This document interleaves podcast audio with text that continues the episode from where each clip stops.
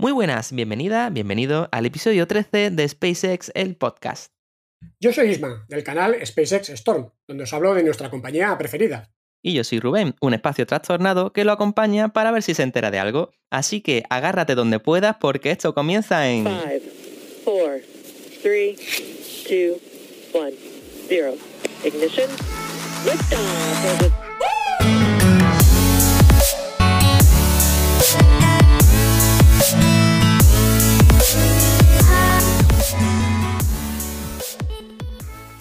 Bueno, Ismael, pues he estado viendo que, ha- que has estado liado con la porra, ¿no? Con la megaporra que tenemos por ahí. He Sí, estado- he estado trasteando la- las estadísticas y tal. Te envié una, si te recuerdas, si te acuerdas te envié Una pequeña, una pequeña captura del Excel. Me hice un Excel ahí con, con una- un gráfico de barras con dónde había puesto la gente la apuesta, ¿no? Dónde, en qué día había, la había puesto. Y bueno, ya, empezamos a tener alguna información, ¿no? Al final, ¿cuántos? ¿Tú recuerdas? ¿Ciento y pico? ¿No puede ser? ¿O doscientos Sí, y pico? no, lo he visto hoy, estábamos en 210, 210. que bueno, no está mal. Bueno, 210 Y- personas ya han participado en la porra, así que Sí. Y es curioso que se va agrupando en ciertos. Hay ciertas fechas favoritas. Como decíamos en otros episodios, algunos incluso coincidían en día exactamente. Eh, eh, algunos digo que incluso algunos días tienen hasta cuatro, cuatro em, personas que, que coinciden, que seleccionan ese día. ¿no? Pero, mm, pero eso se ve que en la gráfica me pasaste, como mm, hay, hay momentos de, por ejemplo, los 10 años siguientes, ¿no? Pues la mayoría, como utiliza los recursos que dimos, que eran em, las ventanas de tiempo, las ventanas son el, el momento en el que hay lanzamientos, que son cada dos años y tal. Además, también ya calculan el tiempo que tardan del viaje. Que yo recuerdo que cuando hicimos una pruebecita, eh, yo puse una fecha y me dijiste, pues está mal, porque claro, no puede ser que si salen, lleguen, o sea, tienes que contar con seis meses, ¿verdad? Tú esto lo vas a contar mucho mejor que yo. Pero Sí, ya dimos algunos tips, ¿no? Sí, fue, fue gracioso, ¿no? Porque, claro, eh, yo Mm. le comenté a Rubén que, que- que había que tener en cuenta estas ventanas, claro, y cogió y, y dice, "Ah, vale, pues mira, aquí hay lanzamiento eh, en esta ventana, en, en estos dos, dos meses de, de tal año, pues venga, pongo un día de por aquí. Digo, bueno, pero ¿y el tiempo que tardan en llegar? ¿Qué? Tendrás que sumárselo, ¿no? Y, Claro. sí, sí. Pues ya se ven que la gente afina, afina bastante, que se lo, que se lo piensa un montón, porque hay muchas, ya, ya te digo, meses en los que uf, se cotizan los días, ¿eh? Y, mm, y bueno, me resultó también curioso una cosa que la tengo aquí puesta y lo, voy a comentar, y es que em, hay partes en las que pongo, ponemos algo así como ¿de dónde vienes? ¿no? O, qué coment- o déjanos un comentario si quieres. Y leí uno que pone, me contactó Rubén. Selecciono y claro, era tu propuesta, tu, Claro. tu autoapuesta y te había puesto cara. Sí, me contactó Rubén. ¿A Claro. quién le he dicho yo que haga la porra así como, no sé, me... y eras tú, claro. Claro, yo estaba, eh, que bueno, ya, ya os lo comenté, creo, no sé si fue, creo que fue en el anterior podcast, no sé si fue un directo mío o no, creo que en el anterior, en la anterior grabación ya lo comenté que había, había participado. Y claro, en el, en el, en el campo donde, el- de la encuesta, donde pone cómo nos has conocido, pues claro, yo como conocí a Rubén, fue que él me, me- me contactó y me dijo que él, bueno, este, le gustaba el tema de los podcasts y que quería, y que, le, bueno, que le gustaría hacer un podcast conmigo y tal. Bueno, y así empezamos. Y se dejó enredar, la verdad es que Sí, no me me costó mucho convencerlo. Oye, pues fíjate que tengo aquí apuntado eh, saludar a Silvia, que siempre, tu hermana, me saluda siempre por el, el chat de, en, el, en YouTube, está siempre muy activa. Y, mm, y cada vez que, que entro y Isma tal, ella siempre, además aparece destacada, porque creo que es miembro, ¿no? De, Claro, es como ya me comentaste, aparece dentro de los usuarios, aparece destacada, con un icono diferente, resaltado en negrita. Y, y es curioso. Así que nada, si está yo creo que no está hoy, ¿no? Hoy no estará, si no ya habría, ya habría No sé, si, no sé si estará. Pero mira, tenemos, por ejemplo, a, a Toñi de Valencia, que también es, es, Mm. es una clásica ya, ¿eh? De, Sí, de- nos escribe del- incluso del en canal, aquí ya nos escucha de. Sí. Así que también la tenemos por aquí en directo. Mm. Oye, que no se me pase, la chica le quitaron, a tu niña le quitaron ya en la escayola, ¿no? Sí, sí, sí, ya hace, ya hace tiempo, sí, sí. Eh, todo bien, todo bien. bien. Sí, sí. Va, va a salvar el brazo. En realidad era una tonterijilla, que Sí, no era sí, gran cosa. no- no era, pero por- casi por precaución, ¿no? Le pusieron una especie de cé- cédula de esas, ¿no? Le llaman. Que no es ni sí. un. Es solo una parte que es, que es escayola, no es todo, no es todo el brazo, ¿no? Pero bueno, Mm. bien, to- todo bien. Bueno, y antes de pasar ya a las noticias, como siempre, que aquí nos ponemos un poquito al corriente de nosotros porque nos vemos cada, o sea, cada 15 días. ¿Y qué pasó? Porque nosotros grabamos el día 5. ¿Qué pasó con los reyes? ¿Se han portado bien? ¿Ha ido bien la cosa? Los Reyes, bien, bien, Oh. todo, todo bien, todo bien. dentro, dentro, de, dentro de lo. Bueno, de, de las circunstancias ¿no? que, que, tenemos, pues, pues bueno, todo, todo bien. Genial. Pues mira, a mí me regalaron esto para que no tenga que. Es un ratón de, de esto del, Recuerda que, y... estamos grabando el podcast y tienes que explicarlo todo, porque cuando la gente lo oiga, no, no, no, va a poder decir, mira, es esto, porque no va a saber lo que, de lo que le estamos hablando. Un ratón, un ratón. que siempre tengo un ordenador que tiene solo dos puertos. Yo no sé qué ha diseñado este, este, ordenador, solo dos puertos. Entonces siempre andaba con el cargador, con el, mm, la, la plataforma esta de audio que, que, uso, con el micro. Y siempre andaba haciendo malabares para pa conectar el ratón. Así que me han regalado un ratón inalámbrico. Bueno. Gracias, Mari. Eso sí que sonríe, te habrás portado bien entonces. Sí, Mari es la que lo había escrito en la carta, ¿eh? Ah, muy bien, muy bien. Mm. Bueno, pues nada, vamos al glosario, pero antes recordar que, bueno, que nos pueden escribir en spacexelpodcast.gmail.com y, y nada, pasamos al glosario después a, por las noticias del tirón, ¿te parece? Venga, vamos a ello.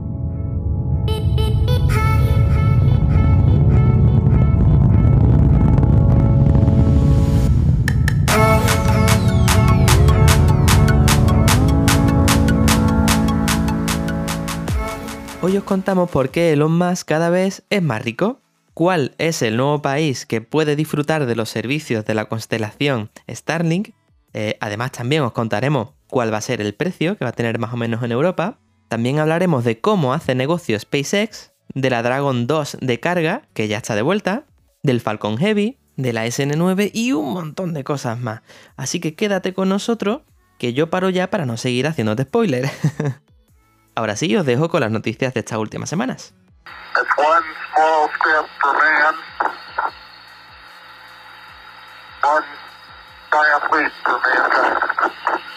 Bueno, pues aquí estamos de nuevo. Eh, como siempre, voy a recordar que las noticias las podéis encontrar en el canal de SpaceX Store en YouTube. Y, y, bueno, nosotros lo que vamos a hacer es comentarlas, pero que bueno, siempre en la descripción del, del episodio de hoy encontraréis enlace al canal de Ismael. Entonces, esta semana empezamos con los contratos, ¿verdad, Ismael? Y, y bueno, ha sido muy, muy conocido, muy famoso el hecho de que eh, Elon Musk ya ha llegado a superar a. Lo, lo, veníamos diciendo en los anteriores podcasts y por fin ha superado a, a, Jeff Bezos como el hombre más rico del mundo, ¿verdad? Sí, lo superó. Bueno, ahora, ahora mismo, porque esto, va, esto cambia de un día para otro, porque como mm. el patrimonio de Elon Musk depende mucho de, de, de las acciones de Tesla, que, que, es Correcto. una parte muy importante del patrimonio, y las acciones de Tesla pues hacen unas subidas y unas bajadas muy, muy bestias, mm. pues estuvo unos días, creo, como ya había superado a Jeff Bezos, y luego me parece que volvió a bajar, y ahora mismo no sé si vuelve a estar por encima o no, pero vamos, que está ahí a la, a la, a la par. Además, yo hice un vídeo en el canal eh, hablando de, del futuro de, de SpaceX y como Elon Musk, pues no se me da muy bien lo de vaticinar el futuro y lo de poner plazos, porque en el vídeo decía que en el 2028 superaba a Jeff Bezos como el hombre más rico del mundo. En el 2028, o sea, y no hemos tenido que esperar ni nada, ni pocos meses y, ya lo, y ya lo ha superado, ¿no? Así que impresionante. Pues con respecto a esto es curioso saber que en realidad, por mucho que, que, digamos que es el más rico, yo creo que estos son como los clickbait, ¿no? En las noticias sale el más rico y tal, ya pues entra y ve la noticia y lo que buscan realmente, pero eh, como bien dice, depende mucho de las cotizaciones de, su, de sus empresas, ¿no? Sobre todo de, la, de, las que están cotizando en bolsa como, como Tesla, ¿no? También hacen una valoración de la empresa que tiene, de SpaceX y tal, y hacen pues unas mezclillas ahí dicen, ah, pues ahora es más rico. Pero si por lo que sea, por ejemplo, este hombre dijera, vale, ahora que soy el más rico, eh, lo vendo. En cuanto diga eso, por ejemplo, ya las, baja, las, acciones bajarían muchísimo. O sea que es el más rico siempre y cuando no haga nada. Es como, como claro. digas que quieres vender, ya no vale tanto, por lo tanto, ya no serías el más rico. O sea que es muy relativo.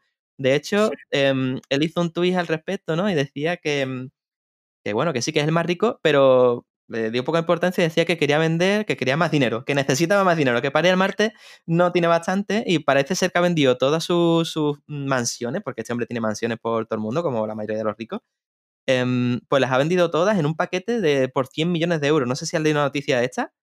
Las había vendido sí. todas, las había paquetizado para sí. venderlas todas juntas, para que un solo comprador las comprara todas juntas, ¿no? Y no, sabía única... si, no, sabía que las había paquetizado, pero sí que sabía que, sí. que se quería deshacer de todas las, las casas que tenía las propiedades, ¿no?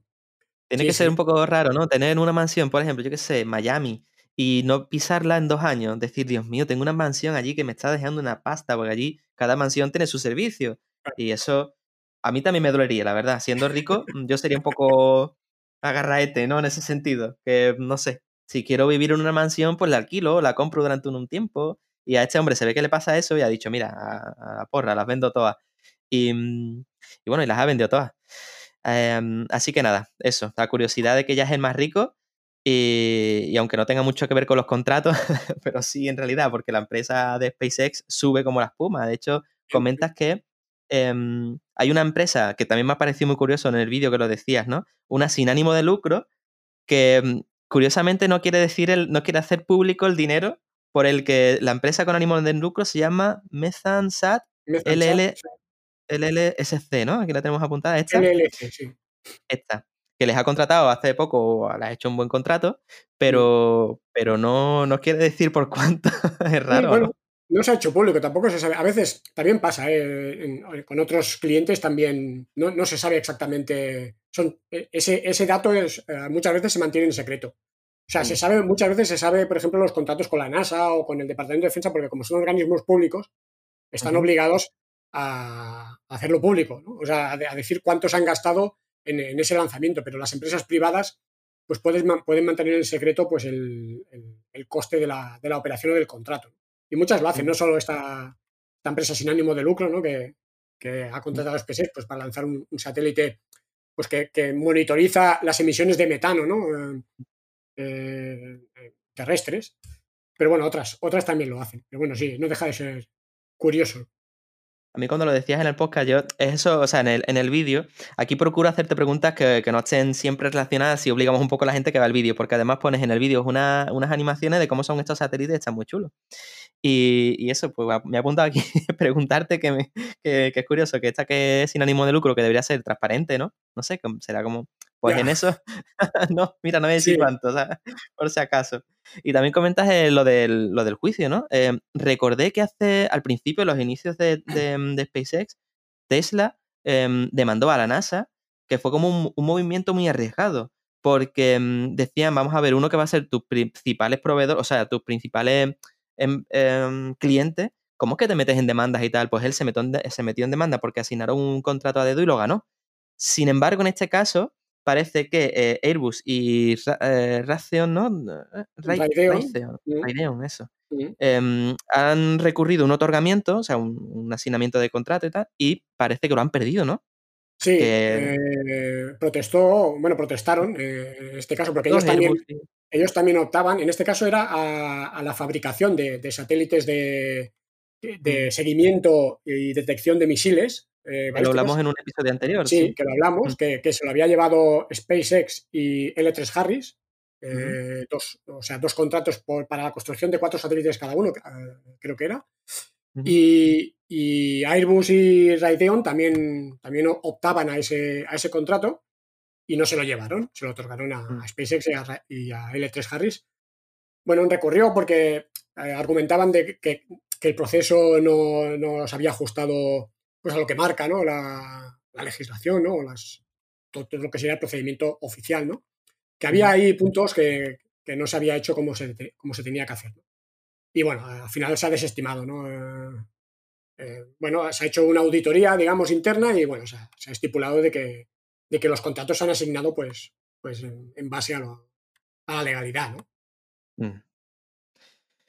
Pues bueno, también de contrato solo comentas eh, que hay, me ha apuntado aquí lo de la, que, que, es curioso que manden, que sigan mandando cargas a los casquetes polares, pero no sé qué empresa era la que los manda. Eh, ah, no, que es como un, no es, no es la NASA la que lo solicita. Es que me ha apuntado solo aquí que por qué, por qué se centran en mandar cargas a los casquetes polares de la Luna, que si eso tiene alguna, eh, es por algún motivo en concreto ah. que sea los casquetes polares. Sí, bueno, pero los, los casquetes polares eh, son interesantes porque en los cráteres de, de, los polos podría haber hielo de agua. Eh, ah. en, las partes donde no toca, no toca el sol, eh, en, la, en, los, en, los, polos de la Luna, son las, los únicos lugares, concretamente en las partes internas, en algunas de las partes internas de algunos cráteres, que, donde nunca da el sol, nunca, nunca da la luz del, del sol.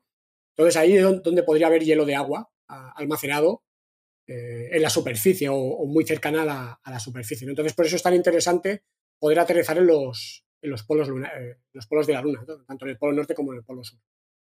Y que están incentivando que manden cargas, ¿no? Porque hablabas de, mm, de una empresa que está- eh, puede mandar como 90 kilos, ¿no? Algo así. Sí, sí. eh, Nova C, bueno, la, la- la empresa Intuitive Machines ha contratado a SpaceX, que ya lo había contratado para lanzar uno, el Nova C1, digamos, pues ha, contratado también a SpaceX con el Falcon 9 para enviar la, la, el segundo, la segunda nave de ese tipo, una copia de la primera, a la, a la Luna, al- en este caso al- a, un ca- a uno de los polos, ¿no? Y, y sí, sí, será. Bueno, segu- seguramente cuando se lance, pues ya será la segunda, bueno, la tercera misión lunar de, de, de SpaceX con el Falcon 9. Mm. Así que, bueno, es interesante. Pues sí, oye, pues no tenía ni idea lo de la que no hay partes en las que no daba nunca al sol, no lo sabía, pensaba que bueno.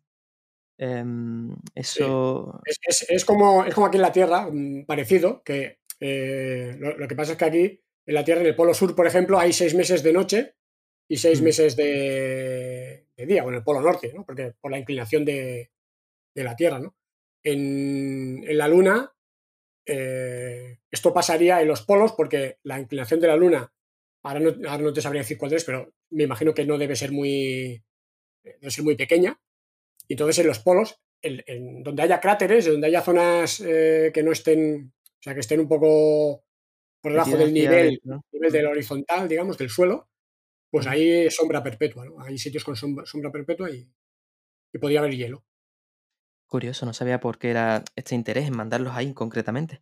Oye, pues, ¿qué, pas- qué parece, o sea, te parece si vamos a, mm, a la parte, a la Starlink? Que también hablabas que, bueno, ya los británicos tienen la opción de, de disfrutar de los satélites, ¿no? Que por fin eh, hay una regulación que ya, ya está, mm, ya la han liberado, ¿no? Algo así de- eh, era la noticia, ¿no? Que, que habían conseguido Eh, sí, la licencia. sí. Lo que sería el operador de comunicaciones de ahí, el que gestiona todos los permisos, pues ya. Que me parece- me que era la empresa Ofcom, eh, ha concedido ya permiso a SpaceX para, para operar el servicio de conexión a Internet, ¿no?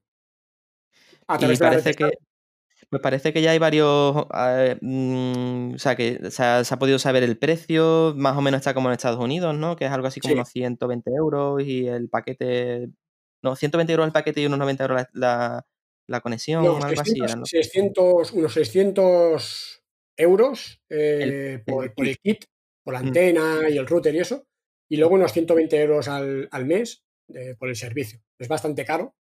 Sí. Eh, incluso es un poco más caro en el Reino Unido que, que en Estados Unidos. Mm. Y, pero bueno, ya desde el vídeo de noticias, el vídeo de noticias creo que ya comenté que también en Argentina y Chile eh, ya, Mm. se ha, ya se ha aprobado, bueno, ya se, ha- se les ha dado permiso para empezar a, a operar allí también, pero es que ya recientemente he visto ya noticias de que incluso en, en muchos otros países, Francia, incluso aquí en España, eh, ya, se, ya se formó, se ha sabido que se formó una empresa hace unos meses, que Ujú. de hecho se llama Starlink España SL o algo así, me parece, Ah, y, y ya de cara a, a operar el, el servicio este, ¿no? A, a Han cogido como ese registro mercantil para en cuanto Sí, de sí, vía sí. libre empezar a vender el servicio. Pues también comentas en la parte esta de... mm, eh, comentas que se ha hecho un estudio a los norteamericanos y dicen que incluso teniendo ese precio, el 50% estaría dispuesto a contratar los servicios, ¿verdad?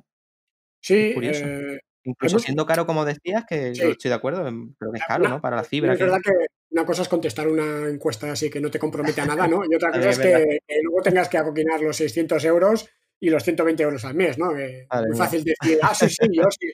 Yo me gustaría contratarlo, ¿no? Luego ya, cuando ya llega el momento de la verdad, eh, cambia, ¿no? Pero bueno, Claro. Eh, es propio de Elon Musk, ¿no? De, igual que, que lo que ha hecho con Tesla, con los, con los Tesla, ¿no? Que, que saca un Tesla, no saca un Tesla, presenta un Tesla que va a vender de aquí dos años y tiene 400.000 reservas, ¿no? Y la gente ni siquiera sabe cómo va a ser el coche, eh, ni cuánto va a valer, ni nada, pero ya lo, ya lo reserva y paga mil euros para reservarlo, ¿no? Yo tengo incluso un compañero que, que trabaja conmigo que hizo eso, o sea, pagó mil euros hace ya un, montón de años, y justo hace muy poco se, lo acaba de comprar. O sea, El Model 3 tardado... me estás, el Model 3 me estás hablando, ¿no? Sí, sí, Model El 3. Tesla Model 3. Sí, Cuando, sí. cuando anunció que sacaba el Model 3 hace dos o tres años o cuatro, eh, ya no me acuerdo cuánto ha pasado, ha pasado bastante, que dijo que sería por 35 mil dólares, Sí. eh, pues, pues él ya lo, lo reservó. Y luego, se lo Pues- ofre- luego, al cabo de un tiempo, bueno, hace unos meses, se lo ofrecieron pero claro, no valía 35 mil dólares. Eh, valía bastante más. Dijo que, que, él lo había hecho porque, porque valía 35. Y, y al final ha tardado un poco más, pero al final sí que se ha comprado. Uno, al final no ha pagado 35, ha pagado, ha pagado más, ha pagado 40 y pico mil 40 y pico, sí, sí, vale un, dinero. Ahora han bajado de precio, por cierto. Han bajado un poco. Mm. Ahora, ahora, no he hablado con él, pero ahora igual está cabreado porque se lo compró hace nada y ahora resulta que ahora, si, se lo, si hubiera esperado un poquito más, igual valía 6.000 euros menos. Aunque no se cabre tanto porque dentro de los coches así de... Vamos, los, coches, dentro de, lo que es un coche, es de, mm, de los que menos se devalúan. A ver, que no sabía cómo explicar esto, pero si te, se compras un coche de concesionario, a los dos días eh, vale 6.000 euros menos y a los dos meses 15.000 euros menos, o sea, una locura. Sin embargo, con las Teslas no, no suele pasar que la devaluación sea tan brutal, porque el mercado no es tan... Así que, bueno, tampoco que se, se cabree mucho. no, no, de momento está contento, está contento. ¿Y, qué pasa con, los barcos? Porque, bueno, hablando de los británicos, estaba pensando, em, ¿realmente este tipo de posicionamientos y demás, donde iba a generar un antes, digamos, y un después, era en el posicionamiento en el mar, en mitad del desierto, ese tipo de cosas que hablábamos como... Es, ahí es donde iban a ser disruptor, ¿no? En, un barco que contrata unos servicios de GPS que valen una pasta y este hombre es capaz de dárselo eh, mucho mejor servicio. Eh, mm, mucha más velocidad. Sí, más velocidad, eh, menos latencia. Estos no son los que realmente van a ser clientes. Bueno, en realidad los más va por todo el mundo. Su cliente es todo el mundo. Pero, como decíamos antes, yo creo que es caro para tenerlo en casa, ¿no? A no ser que tú, por ejemplo, vivas en el campo y te venga muy bien, porque oye, sí, sí. Pero a los que vivimos en ciudad va a seguir siendo la fibra más barata. Sí. ¿Y a los barcos entonces qué? Supongo que si va costando liberar los países, entiendo que irse ya al mar y a todos esos sitios es más difícil a los bueno, polares. Quizá es más fácil porque ahí no hay países donde tengas que pedir permiso. O sea, eh, ah, bueno, también verdad. Ahí no necesitas un permiso de un regulador de un país concreto para instalar, si tú ya tienes la infraestructura, eh, digamos que es eh, territorio internacional, ¿no? Así que en ese sentido puede ser incluso más, más sencillo, ¿no? Donde será competitivo claramente pues será en zonas rurales, con cobertura, con mala cobertura, eh, por ejemplo, aquí en España será complicado porque realmente aquí la, eh, red de fibra llega a, muchísimos sitios, no solo a las grandes mm. ciudades. yo vivo en un pueblo relativamente pequeño y tampoco estoy a 10 kilómetros de Barcelona, estoy más lejos y en el interior, ¿no? Y, aquí yo tengo fibra, yo ahora mismo incluso eh, me acaban de subir a, un gigabit, o sea, la, la, conexión. Yo tengo una conexión que, que ni el router aguanta. No, no, es que el router ya no llega más. O sea, es lo que, es lo que, ya, por, más que me la suban, ya no hace nada. O sea, me tengo que cambiar el router o incluso la tarjeta Ethernet de, del ordenador es gigabit Ethernet. O sea que. Ya, ha llegado al tope. O sea, yo mm. ahora mi conexión a, internet va igual de rápida que mi conexión LAN, o sea, de red interna. Para que, bueno, no todo el mundo, también pagas una pasta ¿eh? al mes para, tenerla, pero bueno, por, por no mucho dinero, aquí en España tú puedes tener 300 megas mm. eh, y, no te tienes que dejar el sueldo. Sí. no vale 120 euros al mes eh, la conexión a internet con 300 megas. Y Starlink te va a dar menos de eso, de momento. Y la instalación te la regalan, es decir, aquí te ponen un router y te ponen un convertidor y, eso te lo instalan. Te, dicen, pues bueno, mantente con nosotros un año y, no pagas router, ni pagas instalación ni nada. Es lo habitual, digamos, aquí. Pues sí, le va a costar. Starlink eh, tiene que, de hecho, le queda todavía mucho por avanzar, ¿no? Le queda todavía un montón de desarrollo, bajarán de precio, será más competitivo. Yo creo que esto irá poco a poco, ¿no? Bueno, yo no sé si va a ir tan poco a poco. ¿eh? Yo creo que la cosa va a ir muy rápida. De hecho, hace un rato leía que, se esperaba que el, coste de poner en, todo el coste de, poner la, constelación en órbita y, de operarla, para empezar a operar, sería de unos 10.000 millones de, dólares. Pero es que piensan en SpaceX que eh, la red Starlink, el servicio, les puede dar unos ingresos de 30.000 millones cada año. O sea, en un año ya amortizarían la inversión realizada eh, para poner la red en marcha. Mm. Si eso se cumple, eh, va a ser muchísimo más rentable que el negocio de los lanzadores, de los lanzamientos orbitales. O sea, le va a dar mucho más margen. Eh, Que- y recordemos que, que esto no sale en el vídeo de noticias que hace un par de días, o ni eso, ayer, no sé, ya como pasa tan rápido el tiempo, se realizó Ayer o la antes de ayer. Fue ayer, ¿no? Creo.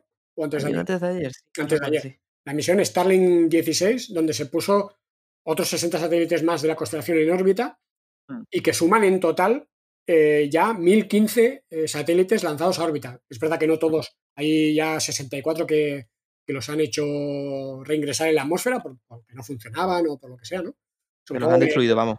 Sobre todo de la, de la primera versión 0.9, del primer lanzamiento y tal, Mm. pero, pero de lanzados ya han superado los 1000.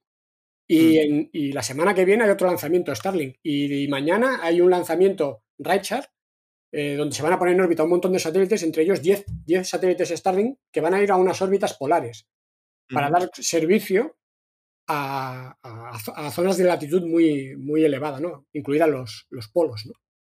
Así que no creo que vaya a ir tan, tan lento teniendo en cuenta el ritmo en el que, al que también están pidiendo permisos a un montón de países para empezar a operar, a operar la red. O sea que la cosa va a ir, este año va a ser una explosión, yo creo, de, del servicio. Así están tan interesados esta gente, los de Jeff Bezos y creo que Google también tienen otro proyecto por ahí que en otra ocasión no lo hemos hablado, que tienen también su sus proyectos de sus constelaciones de satélites también para dar el, el mismo servicio. Sí. Servicio de internet, baja latencia y tal. Y, y bueno, y siguen sin convencer las medidas de, de contaminación eh, lumínica, ¿no? Eh, de, a la hora Sí. de la, de la observación espacial, ¿no? Sí, ahora ya, ya ha dado tiempo a estudiar, a ver Mm. eh, las medidas que se han aplicado, que es desde mm, las primeras medidas fueron pintar bueno, una especie de, de capa oscura, pintarlos, pintarlos un poco de oscuro, ¿no? de, de negro. La parte, que la parte de la placa, que es la, la que más reflejaba, ¿no? La, Sí, la parte de, de la placa fotovoltaica que llevan esos satélites para alimentarse. Esa es la que pintaron de blanca, o sea, perdón, de Sí, negra, en general la parte que, que podía reflejar más, Mm. más, más luz, digamos, hacia la superficie, pues intentaron recubrirla con, con lo más oscuro. Eso es, que tiene un problema que hace que el, el- el vehículo absorba más, más radiación, más energía del sol.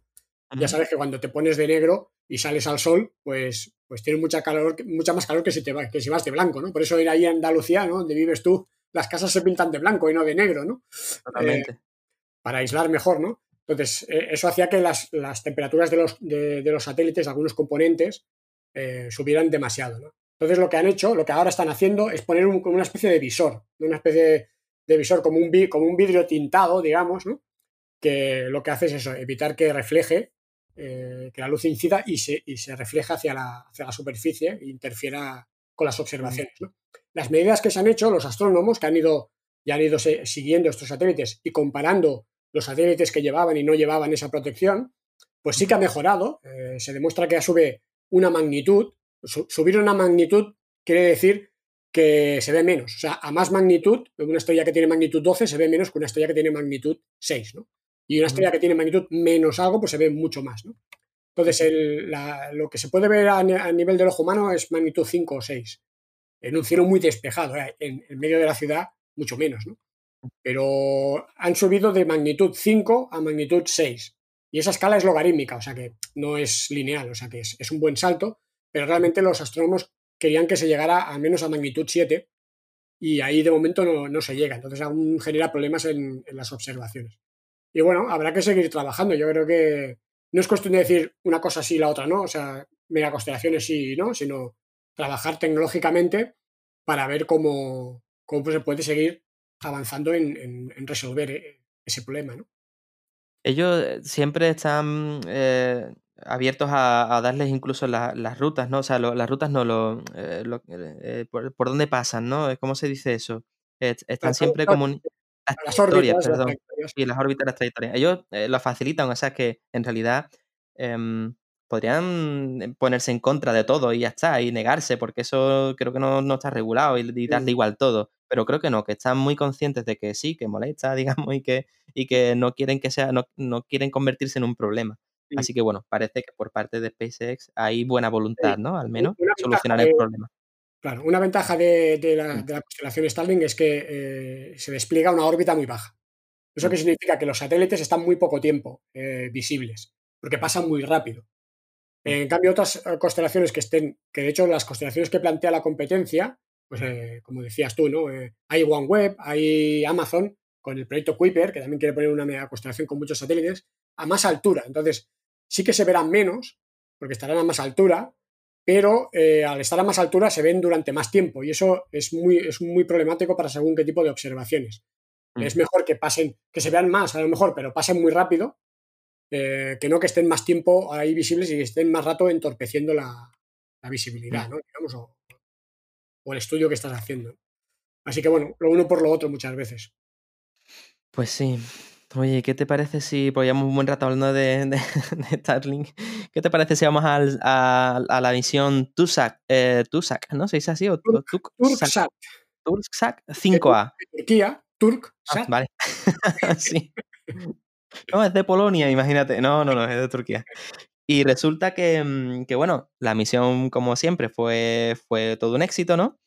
Y, mm, y bueno, a mí me gusta muchísimo cuando pones en los vídeos de noticias eh, la cuenta atrás. Siempre, aunque eh, hables después de la misión, de cómo se, se- eh, todas las fases de ella, Mm. pero la cuenta atrás la deja siempre desde el minuto, desde el segundo 10 y deja siempre la cuenta atrás. Yo no sé qué tiene de especial eso, pero eh, no, no te, no, no te llama como, ay, te engancha. Es como si a, a veces estás viendo eso y estás pensando en otra cosa, de repente dejas de pensar en eso y dices, uy, la cuenta atrás.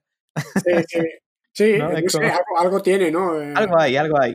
algo tiene ahí, ¿no? Que es como el, el, el clímax, ¿no? Del, Mm. del lanzamiento. Es como, eh, bueno, de una misión es el lanzamiento, ¿no? Y esa cuenta atrás Sí. y ese rugir de los motores, ese es el Mm. fuego y, y el, y el cohete que se eleva, ¿no? Es como muy épico, ¿no? Y, Sí. y uno no se cansa de, de verlo, ¿no? Y bueno, siempre Mm. me gusta dejar el audio original, ¿no? Yo callarme en la, Ea, eso, en la, en la explicación, ¿no? Y dejar esos, al final son los 10 segundos previos con la cuenta atrás y a lo mejor 5 10, 5 segunditos más para que se oiga los, el rugido de los motores. Y siempre me gusta dejarlo en los lanzamientos. Pues está muy guay. Lo que pasa es que en esta misión en concreto creo que desmerece el hecho de que sea de noche. A ver, que están guay, ¿no? Como las misiones que también llegan en vez de una barcaza, que antes impresionaban mucho, ahora parece que las que más gustan eh, son las que vuelven a tierra.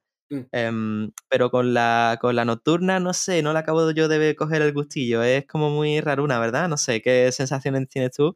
Pero cuando veo una nocturna digo, "Mm, bueno, Claro, dep- depende, ¿no? Eh, se, se ven imágenes mu- muy diferentes. También es. eh, es verdad que eh, desde mi punto de vista, las nocturnas ganan mucho las fotos. Las fotos que luego vemos de los lanzamientos, que claro, ya se hacen con una cámara, con una exposición y, y ves el fuego mucho más, más, más vívido, ¿no? Porque claro, al ser de noche, eh, eso, eso se ve mucho, mucho más vívido. El, todo lo- los gases que salen de, de los motores, esas fotos que se hacen justo en el momento del lanzamiento, son Mm. espectaculares, ¿no?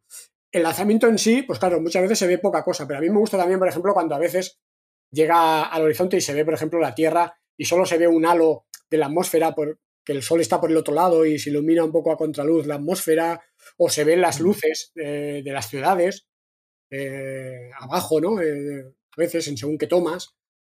Bueno, también, también tiene su, su gracia, ¿no? Pero claro, de día pues ves mucho más, ¿no? Eh, Sí, a mí llámame clásico, pero yo prefiero el día. Pero bueno, a ver, que sí que impresiona, la verdad es que sí, que está está súper chulo. Bueno, comentabas que una, una de las confias se ha accidentado, o sea, se ha dado un trompazo, ¿no? Está, Sí. O sea, ¿la han podido reparar o está, la han desechado ya? No, yo no se, no, no se sabe, ¿eh? no se sabe exactamente, ¿no? pero, pero se supone Mm. que no, que, que no se volverá a reutilizar. Una, una de las dos mitades llegó, aterrizó dañada Ujú. y la otra no, la otra parecía estar en perfecto estado, así que, que bueno, eh, una de las, una, una se podrá reutilizar. Y la- de hecho, en el último, el último lanzamiento que hemos comentado antes de Starlink, una de las mitades de la cofia era la segunda vez que volaba y la otra era la tercera vez. O sea que las Bueno. dos, las dos. Y recordemos que el- la primera etapa era la octava vez. O sea, también un récord de la compañía. Y, y voló 38 días después de haber volado la última vez, que también era récord. O sea, Pues sí. han batido el, el récord de reutilización de una misma etapa, lo han puesto en 38 días, desde los 51 que- en, en- en los que estaba, que ya era récord mundial de reutilización. sí. Que lo consiguieron en diciembre. De hecho, tengo aquí apuntado en miscelánea precisamente a hablar de esas cosas, que han, que han empezado el, el año muy, muy fuerte y que están a punto de conseguir las mismas misiones que en diciembre, que ya era un récord. Es decir, el récord que consiguieron en diciembre es el que en- en enero para ir empezando lo van a repetir y ya está, ¿sabes? En, Como, en noviembre, en noviembre. En noviembre fue el ah, en récord noviembre, perdón. de- de Hicieron cuatro cuatro, era. Eso Sí, es. cuatro, cuatro misiones. Pues- En diciembre creo que fueron tres al final. Y en enero van a empezar con cuatro otra vez, porque llevamos dos y mañana hay otra y la semana que viene hay otra Starlink que todavía sigue siendo enero, serán cuatro, o sea, será igual, igualar el récord de, de número de misiones en el mismo mes, con cuatro. O sea que Para empezar el año. Y además, el, el- la misión esta última que está, que sal- no sé cuándo, creo que es en, en unos días, va a lanzar el máximo de satélites. em, eh, hacen también un récord, ¿no? Mandan sus satélites unos cuantos y después mandan de otra, Sí. otra empresa, ¿no? una misión Rideshare, o sea, van a enviar mm, multitud de pequeños satélites, nanosatélites, microsatélites, CubeSats, etcétera. Eh, digamos que es, el, es el, el programa este que es como montan como un, digamos, un autobús de, de microsatélites donde la gente hay un- un- unos ciertos adaptadores, eh, hay una estructura donde pueden ir acoplados multitud de, de satélites de diferentes tamaños. Entonces la gente, pues, sabe que tiene X autobuses, ¿no? Eh, que saldrán eh, pues en tal fecha, tal fecha y tal fecha de, de este año, ¿no? Entonces, tú contratas, pues mira, yo necesito una plaza en, mira, voy a contratar la del autobús que sale en mayo y, el- y yo necesito el slot porque tengo un nanosatélite de estas características y necesito este slot. Entonces, vale, Este esto vale, tamaño. claro, esto vale tanto. Entonces, cuando, pues nada, ese, ese autobús va a salir eh, eh, ese día, esa fecha, y quien haya contratado y tenga el satélite listo, pues se le pondrá el satélite allí y para arriba, ¿no? Y esto es lo que va a pasar, y es la primera misión ¿eh? de este tipo, eh, mañana. Pero, y claro, todavía no se sabe ni siquiera el número exacto de satélites que, que se van a lanzar, pero podría rondar los 100, que si fuera, si fuera el caso sería récord en los Estados Unidos.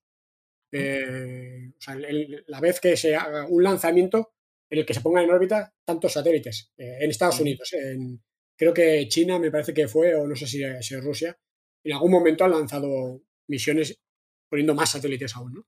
Pero en Estados Unidos y sobre todo de SpaceX, pues sería el récord.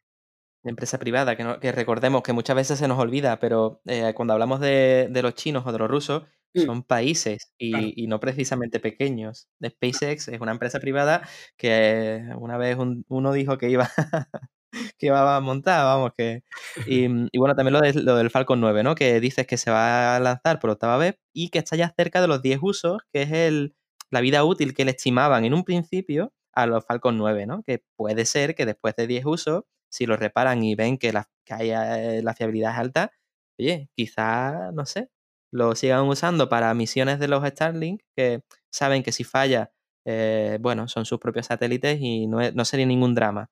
Y quizás hacen como, como lo con la SN7, hasta ver, hasta ver a dónde llega, ¿no?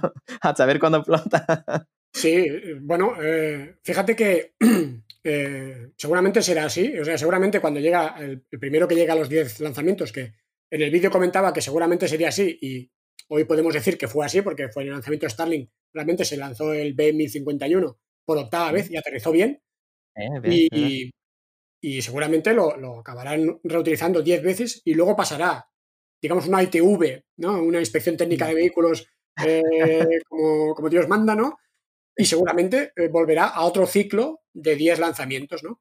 Y luego, eh, yo dudo ya de que luego se vaya a utilizar solo en Starlink, porque recordemos que el, el vehículo que ha, que ha volado por octava vez, la, la séptima- su séptima mis- misión no fue, no fue una Starlink, fue una misión comercial, la SXM7, y, y fue para, para un cliente. O sea que el- se utilizó un lanzador que había volado siete, seis veces, o sea, por séptima vez, en una misión comercial. Y el cliente aceptó y evidentemente fue bien y luego ha volado una octava vez.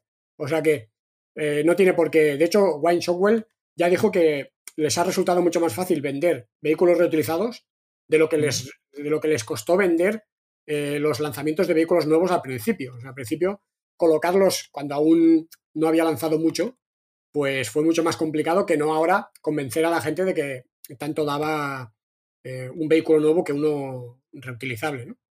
Porque tú tienes el dato de si cuando hacen eh, ofertas o cuando, bueno, cuando las empresas van a pedirle lanzamientos y ellos les dicen, pues tengo este disponible o tengo este otro y estas fechas, ¿no? Em, ¿Tú sabes si cuando lo ofrecen los que ya están usados eh, son un precio diferente a cuando lo ofrecen los que están nuevos? No. ¿O ni idea? De, de los precios no se sabe mucho. Lo que sí que comentó hace poco Wayne Shockwell es que eh, co- e- ellos como se acercan al cliente, bueno, lo que ofertan es el servicio de, pon- de poner en órbita la carga que quiere el cliente y en la órbita que quiere el cliente. Y eh, intentan siempre eh, prescindir de, de cómo lo van a hacer. O sea, te venden el servicio de, ¿usted qué quiere? ¿Poner un satélite en órbita? Sí. el satélite cómo es, tal, cuánto pesa, Pascual, eh, a qué órbita tiene que ir, a esta.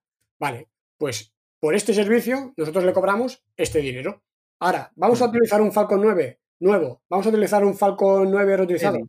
vamos a utilizar un Falcon Heavy, incluso vamos a utilizar una Starship, porque a lo mejor el lanzamiento, ya sabes que los lanzamientos eh, ahora se, se cierran el contrato, pero el lanzamiento se produce en el vista, ¿no? 2023, a lo mejor. Eh, claro. Si en el 2023 está la Starship y es más barato, pues eh, realmente SpaceX, mm, según comentó la presidenta, ya está firmando contratos en los que ya se especifica de que el lanzador lo elegirá la compañía según su conveniencia. Así que ni siquiera tendría por qué ser un Falcon 9. O sea, podría ser, podría ser otro. Pues para poder, o sea, para poder permitirse esto, eh, este tipo de contratos, em, necesita un respaldo detrás, ¿eh? Creo que a nivel internacional están consiguiendo respaldo y una, no sé, poca broma, ¿eh? Están... Y, este año esperan lanzar más de 40 misiones. De momento van bien porque se hacen cuatro. De hecho, eso sería una media de unas cuatro, poco menos de cuatro misiones al mes.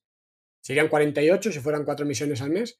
Mm, Hmm. O sea que empiezan con cuatro, o sea que de momento van bien. Y, mm, y bueno, ¿sabes si esta gente tiene alguna tarifa de precios? No, eso supongo que nosotros si entramos en SpaceX podemos ver Sí, sí. cuánto puede costar un... Ah, sí, lo tienen Sí, como... Sí, es abierto, Sí, de hecho tienen, tienen un. En su momento, yo lo vi, de, hecho lo tengo por aquí en algún sitio. Tienen curioso. un. Tienen una, una- una especie de, de catálogo, de guía, de guía de uso, digamos, de, del Falcon bueno. 9. Y, y sí, sí, creo que ahí, ahí. Igual que el tema del Rideshare que hemos hablado, de los estos slots en, en estas misiones, pues tienen un precio, ¿no? Usted, hasta tantos kilos y de este tipo de slot vale un millón de euros. Eh, en este tipo de slot y hasta tantos kilos vale esto. Y tú contratas eso. Intenta simplificar el, el tema. Pero bueno, luego hay las negociaciones, ¿no? Cuando hablamos de un contrato tan caro, ¿no? Eh, que son muchos millones de euros, pues bueno, luego supongo que por debajo, pues una cosa es lo que te ponga en el catálogo, pero bueno, lo que hacen todos los comerciales, ¿no? Al final tú tienes un PVP, digamos, ¿no? De precio de venta al público, pero luego ya el cliente, hombre, si, si el cliente me va a comprar tres lanzamientos, pues luego eh, quiero quedar bien y le hago un Claro. descuento y tal, pues yo creo que lo, lo mismo, pero a lo grande, ¿no? Supongo, imagínate. Oye, también hablabas del Falcon Heavy que este año va a volver, o posiblemente, ¿no? Vuelva con tres lanzamientos, ¿no? Sí, ¿Sabes qué pretenden lanzar con estos Falcon Heavy? ¿Está previsto ya o pues no hay, hay uno que sí que está previsto, eh, uno es un, er- es un satélite de defensa, un satélite militar. Ah. Eh, debe pesar era mucho, ¿no? Porque USF-44 creo que se llama la misión. Y Mm. bueno, tampoco sabemos si es que va a pesar mucho o qué, pero seguramente será secreto. Mm. Y, y, eh, y luego hay otro satélite que creo que es un satélite de, de comunicaciones, que este sí que será bastante pesado. Así que, que sí, que más o menos se sabe. Ahora no recuerdo el tercero mm, qué tipo de lanzamiento será, no sé si será también un militar, porque fueron los primeros que, que se contrataron. Pero, pero sí, este año tendremos acción con el Falcon Heavy. Y, y bueno, ¿crees que intentarán recuperar los tres, los tres lanzadores? Porque, bueno, recordamos, el Falcon Heavy está compuesto de tres Falcon 9, claro. Eh, eh, Sí, sí. conver- reconvertidos, ¿no? O bueno, están pegados, por decirlo de alguna manera, unidos. ¿Qué pasa? Que el del centro se suele perder porque va demasiado alto y no lo pueden recuperar, ¿no? ¿Me equivoco? Bueno, eh, de momento se ha perdido en los tres lanzamientos porque por, por mala suerte, porque al final eh, es más o menos el perfil de un, de, de un aterrizaje en el mar normal mm, de- del que tendría un Falcon 9. Pero, Mm. pero sí que es verdad que, que llega muy al límite, también llega a más velocidad que, que un Falcon 9. Ujú. Eh, pero, pero bueno, no debería ser más complicado. De hecho, en, uno de- en el segundo lanzamiento, creo que fue del Falcon Heavy, eh, creo que fue la misión al APSAT, 6A, creo que se llamaba, eh, aterrizó en la barcaza, pero luego, eh, con el oleaje, el, Ah. cayó al mar, o sea, y se perdió. Pero el aterrizaje fue, fue un éxito, o sea, aterrizaron los tres. Lo que pasa es que no se pudo recuperar el, el- el booster central porque cayó al mar por el oleaje. De ahí que luego, luego ya hiciera lo del. Lo El del. pulpo, ¿no? Sí, el, el que se El el- octograder. el El, el octograder. o el octograder este, el El pulpo, digo Sí, el, el pulpito este que por debajo coge, coge el- Vale, la vale. primera tapa. Claro. Pero De- sí, sí. de- claro, supongo que les daría mucha rabia, ¿no? Una vez que ya estaba de pie, vale, está todo ok. Ay, no, que se ha caído. Joder, qué rabia. Creo que ya ha pasado un par, al menos un par de veces que yo recuerde. Y en alguna, en alguna ocasión hemos visto que el octagonal derecho, el pulpito este, eh, lo in- ha salvado que se cayera, porque se ha visto la- el Falcon 9 muy tumbado y el, el este como pega unos pellizcos. No sé si recuerdo un poco que, el, que esto no es que se le ponga una peana, ¿no? Es que eh, se le pone algo debajo del Falcon 9 y lo agarra, literalmente le, le pega un pellizco bueno. Y Sí. mm, y sí, al- algunos ha salvado ya. Eh, oye, ¿y de la Dragon 2 qué ha pasado? Que apenas se han visto imágenes. O sea, en- incluso en el vídeo tuyo, no sé si es que no has encontrado recursos así gráficos y tal para poner, pero Sí, eh, bueno, he comentas que ha amerizado bien, pero bueno. Sí, es que de la, del amerizaje, imágenes en directo del amerizaje, yo no he visto. No sé, igual hay por ahí, pero yo busqué y no vi. Y no, y no encontré. Eh, Mm. puse las imágenes de, de- de cuando se desacoplaba de la estación. ¿no? Y un helicóptero recogiendo material, ¿no? Mm, Sí, y luego eh, sí que he visto posteriormente, que eh, durante el vídeo no las, no, no las vi, luego las, las- las subieron, Mm. de la cápsula ya, ya aterrizada, digamos, ya en el, ya en el barco. y no sé si en las instalaciones ya de. No, creo que, esta, que eran imágenes de la cápsula en el, en el barco. ¿no? Esto que se le suele llegar tostadita, ¿no? Parece que haya llegado ahí medio quemada, ¿no? Sí. Pero que, que, bueno, que es, como sabes, es, eh, es una cápsula reutilizable, se puede reutilizar hasta cinco veces. Mm. Así que seguramente esta, la C208 creo que era, volverá a volar. Mm, Varias veces seguramente. Pues sí, además, bueno, eh, en resumidas cuentas, ha sido un éxito. El despegue, el acoplamiento automático, todo ha sido un éxito y lo que hay que resal- resaltar es que no hay gran cosa que resaltar. O sea que si, te parece, vamos al siguiente tema, que es la competencia, vamos a analizarla un poco. Vamos. Y resulta que esta gente están súper activos con el tema de la misión lunar, ¿no? Porque comentas mucho que, que, bueno, están avanzando, que tienen que elegir en febrero o así eh, de este año ya, tienen que elegir una o dos mm, finalistas, ¿no? Mm. Y, mm, y bueno, se ve mucho movimiento de la competencia, pero SpaceX, como hablábamos en el episodio anterior, eh, creo que está pasando un poco del tema, ¿no? Le da un poco igual esa misión, parece, ¿no? Bueno, No sé. Tampoco sabemos puertas adentro, ¿no? El trabajo que deben Mm. estar haciendo, ¿no? que me imagino que sí, ¿no? Pero desde Aparte que de pintaron, pintarla esa, a lo mejor están haciendo algo. seguramente, Claro. ¿no? Sí que se han, se han visto cosas eh, en la zona ya hace un, un tiempo que, que parece que era eh, partes, eh, mm, componentes internos de mockup, ¿no? De, que, luego pondrían dentro de la, de la Starship, ¿no? Eh, hemos sabido, por ejemplo, que, la, que, la, que decíamos, bueno, ¿qué se utilizará para la parte de abajo? Ahora está el cono de arriba, ¿no? Pintado de blanco y, y el resto, Ujú. ¿qué se va a utilizar? ¿El SN5, el SN6? Bueno, el SN6 no será porque lo han desmantelado. Sí. Eh, así que solo puede ser el SN5, pero bueno, alguien me dijo en Twitter, no recuerdo quién, me dijo, y, y si, y si por ejemplo ahora eh, se realiza el salto de la SN9 y va bien y aterriza bien y no se, y, y no se destruye, no podrían, si no la van a usar más, no podrían usarla como mock-up y ya está toda hecha y toda... Y yo pensé, hombre, pues, pues no es tontería, ¿no? Igual, igual sí que, que es una opción, ¿no? En vez de montar ahora el cono con, con lo que queda del SN5, pues usar Mm. un prototipo de estos, si no lo vuelven a utilizar, ¿no? Porque claro, tampoco sabemos el uso que le van a dar al SN9, sí. Consigue que el salto, que esperemos que sea en pocos días, pues, pues va bien, ¿no? Mm. Mm, veremos, ¿no?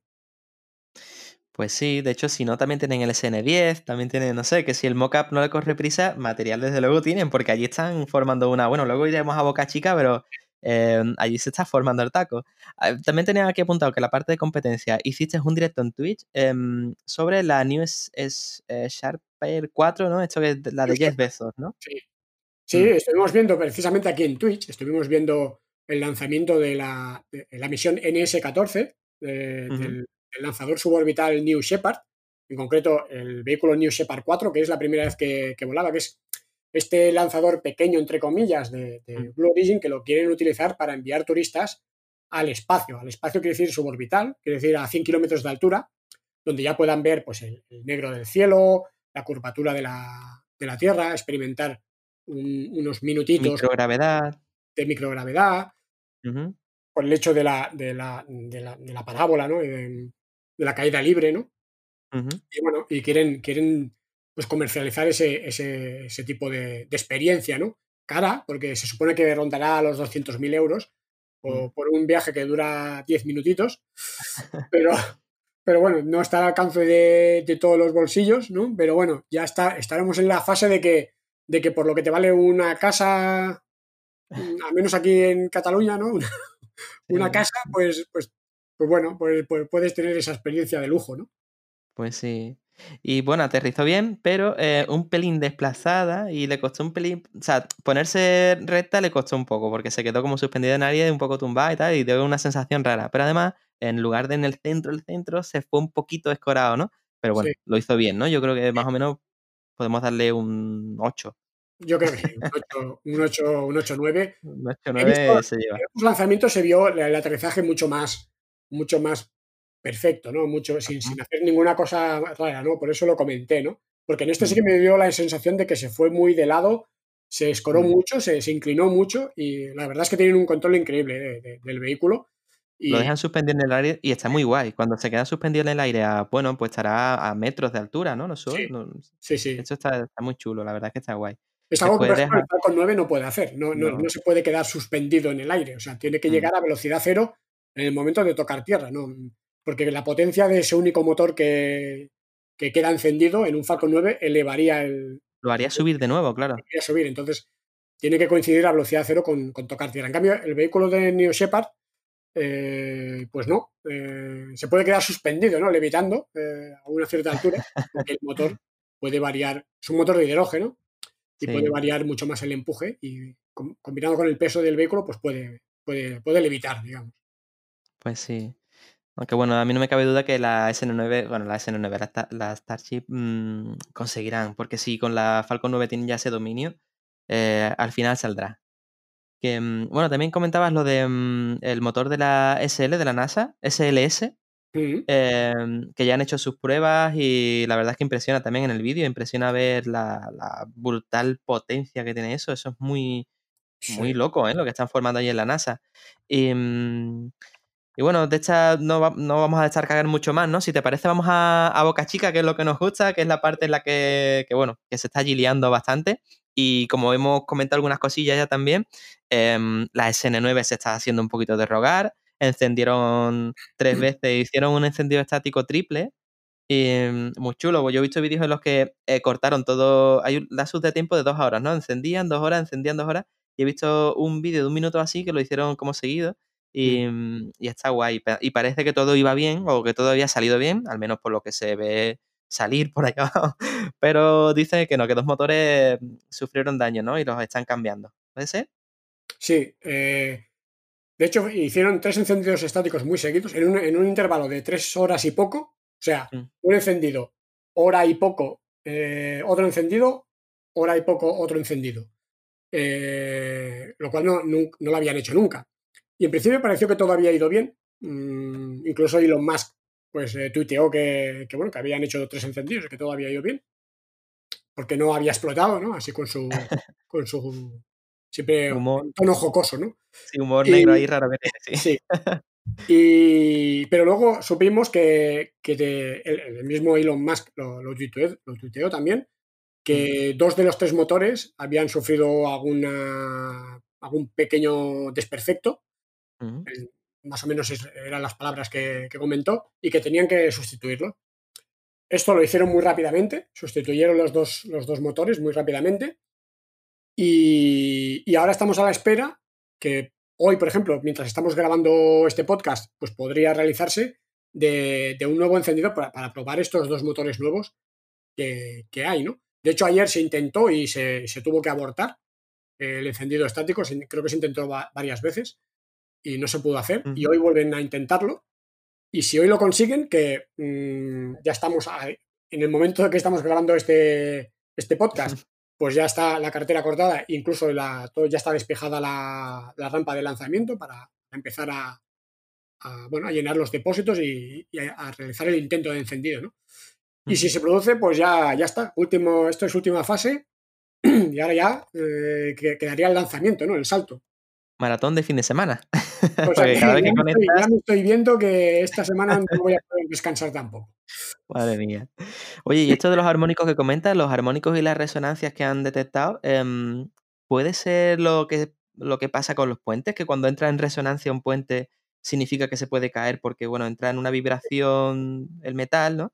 Sí, es algo parecido. O sea, ¿Es desde, parecido? eh, tampoco técnicamente no lo conozco en detalle, pero me suena que es, es algo es algo parecido a eso. Son armónicos, que no es más que unas frecuencias concretas de las vibraciones que hacen que, el- que lo que es eh, todo el, el- el motor, toda la, la estructura del motor, del motor y los componentes, pues, Vibre, ¿no? pues vibren de, de una manera que no, que no sea Controlada. Mm, que no sea controlada, ¿no? Entonces, Mm. si los armónicos en diferentes zonas, digamos que se acoplan de alguna manera, ¿no? O entran en resonancia o un- o sea, se ve que el todo este tema de, de las vibraciones y de las resonancias de diferentes eh, eh, frecuencias, diferentes armónicos, es muy. Es un problema muy complicado en el, en el tema de, de los motores, ¿no? Y sobre todo de los motores cohete, ¿no? Que son tan potentes y les da muchos, muchos dolores. Y es todo un arte, ¿no? Porque incluso no se conoce muy bien la física, ¿no? Se conoce, pero es muy difícil, ¿no? De, de controlar y de, y, de, y de predecir, ¿no? A priori en el diseño, en tipo de diseño, de que no vas a tener problemas de armónicos, ¿no? Y de este tipo de resonancias y de, vibraciones, hasta que no lo pruebas, ¿no? Y parece que no ves por dónde te pueden venir estos, estos problemas. Pues si no recuerdo mal, ya en un episodio anterior de- del podcast hablamos que el diseñador principal ya estaba como retirándose un poco, ¿no? El que había estado al principio con, con, Elon, de- con Elon diseñando Sí. los motores. Ya está un poco este hombre. Sí, sí. Ya se está retirando, ¿no? O sea que ya los problemas armónicos ya él le pilla un poco. No, no, él ya. ya, Pero bueno, yo creo que. De hecho, ya, ya comentamos, creo que se retiró, pero ya llevaba años que, que un ya poco lejos ya de. de- dentro, no estaba en primera línea de. Mm, Estaba un poco ya como medio de consultor, ¿no? De bueno, si Claro. hacía falta que echara una mano, pues se le llamaba, ¿no? Y, estaba por la oficina dos de cada tres días, de cada do- dos veces por semana, yo qué sé, ¿no? Estaba un poco medio retirado ya. Además, si le preguntan él con decir, yo lo dejé funcionando, ¿eh? Yo Exacto. me fue- a mí me dejáis, que yo lo mí- dejé A mí funcionando. me iba, a mí me iba. Eso es lo que decimos siempre los de software. Sí, sí. Esto, esto, ha- esto ha petado, esto ha. Y digo, pues aquí me va. O sea, yo lo he probado y a mí me funciona. Yo cuando te lo instalé funcionaba, así que ¿qué has hecho tú con el ordenador? ¿Dónde has estado? ¿En qué página? Oye, y, mm, y el tema de los alerones que comentas que llevan también los Z, se la están poniendo al, al SN10, ¿no? Le están poniendo los Z en los alerones para probar. Eh, yo no sabía que, que todo lo que era la barriga y las aletas también llevaban losetas térmicas, no lo sabía, pensaba que como las losetas, como, como los, alero- ah, los alerones, perdón, que se, em, se plegaban, pensé que, que eso no llevaría los, losas térmicas. Luego Mm, también, toda la parte, digamos, que toca hmm, con la atmósfera, ya sea de la parte del cuerpo principal como de los alerones superiores o inferiores, en principio eh, llevarán losetas. ah, Porque no, no irá todo el rato tampoco plegados. Mm, seguramente los tendrán que abrir para que frene más. ¿no? Mm, claro.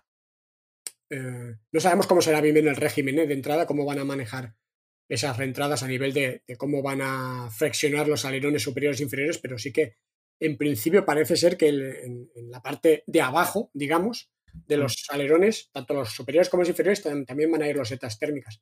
De momento a- las han puesto en el, en el SN10, unas bueno, pocas Un losetas, grupo, unas cuantas. un, un mm, grupo, sí.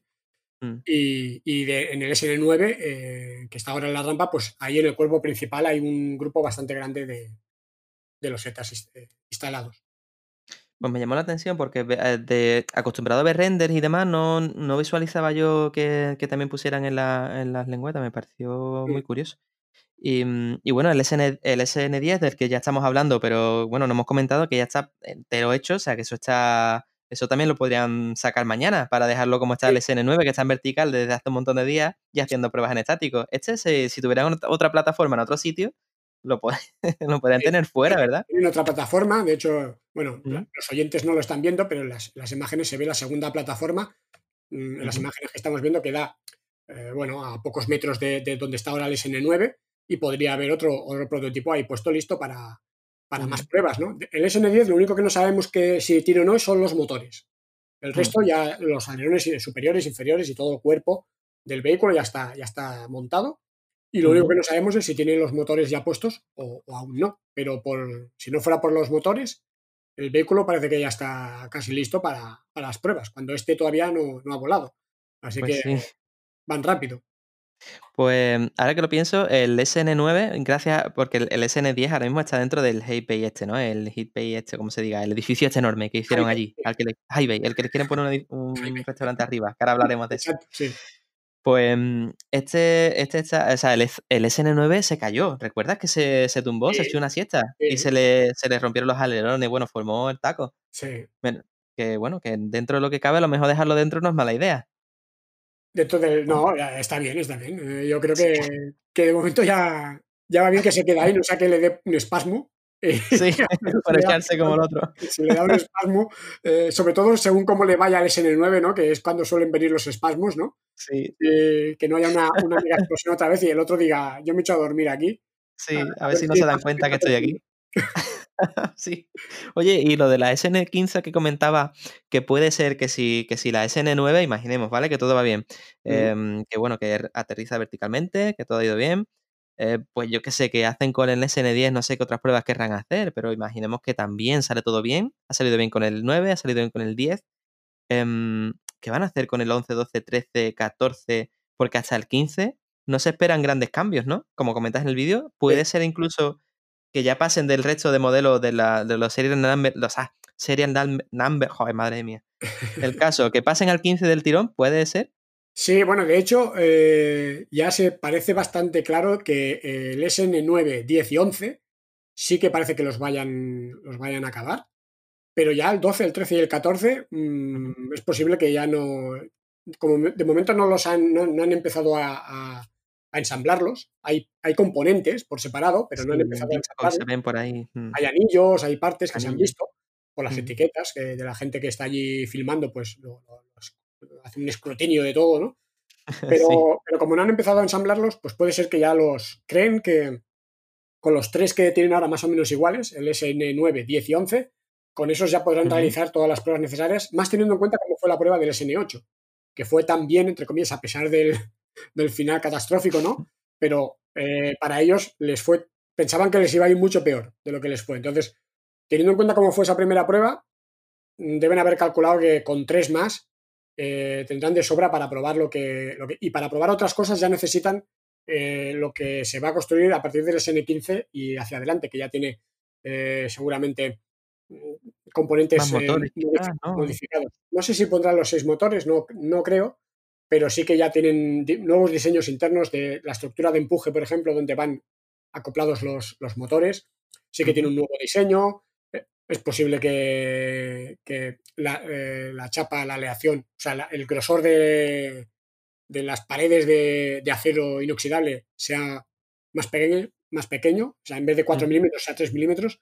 De hecho, por ejemplo, eh, bueno, que esto lo tienes por aquí para comentarlo, pero ya me, ade- ya me adelanto. No pasa nada. Que vuelve la SN7, ¿no? La 7.2, ¿no? Eh, ya, hay- ya tenemos, y de hecho ya, lo- ya está en la, en la zona de lanzamiento, de hecho lo estamos viendo en las imágenes, a- justo al lado se ve del, del SN9, ya, Ujú. la han- ya han llevado a la rampa de lanzamiento un tanque, eh, que, que es el prototipo SN7.2, que es con un- unas planchas de acero mm, un 25% más delgadas, o sea, un, de 4 milímetros, 3 milímetros, para ver si la resistencia y con el nuevo diseño que internamente, pues para, para reforzar si es necesario las zonas que sea, pues sigue, sigue siendo válido, ¿no? Imagínate una reducción de un 25% del peso, ¿no? Se Eh, ahorraría de peso golpe, y material. claro, de material. O sea, Claro. que eh, lo que significa en precio también. Así Mm. que, que, bueno, ahí tenemos pruebas en los próximos días con este, con este también tanque, ¿no? No es un prototipo Mm. de Starship, es un, simplemente un tanque. Y ahí proba- seguramente se realizará una prueba destructiva, o sea que veremos otra explosión eh, que ya saben que va a explotar porque lo van a llevar seguramente al límite hasta que explote a ver cuánto aguanta. Claro. Eh, también hay cambios, eh, lo comentas en el vídeo, cambio estructural en el cono interior, ¿no? En, en lugar de ser más cóncavo, eh, he visto, o sea, por las imágenes que pone, son como más, em, más, más cono. En vez de tan cóncavo, el- el en el interior, digo. Hay como unas estructuras así mucho Sí. más. está como más reforzado y además tiene una forma distinta. Incluso la punta, comentas, enseñas una parte en la que es como un gajo de, por entendernos de una manera, es un gajo más largo. En lugar de ser pequeños trocitos, es, uno, es, es una pieza sola más larga. En el vídeo esto sí, lo animo a, la- a los que nos estén escuchando que no lo haya visto que lo vean, que está muy bien porque se ve más claro, ¿no? Pero bueno, parece que sí, que el SN15 sí va más orientado a que sea, bueno, no definitivo, pero, pero sí que estructuralmente hablando le van a dar una vueltecita y van a, van a mejorarlo, sí.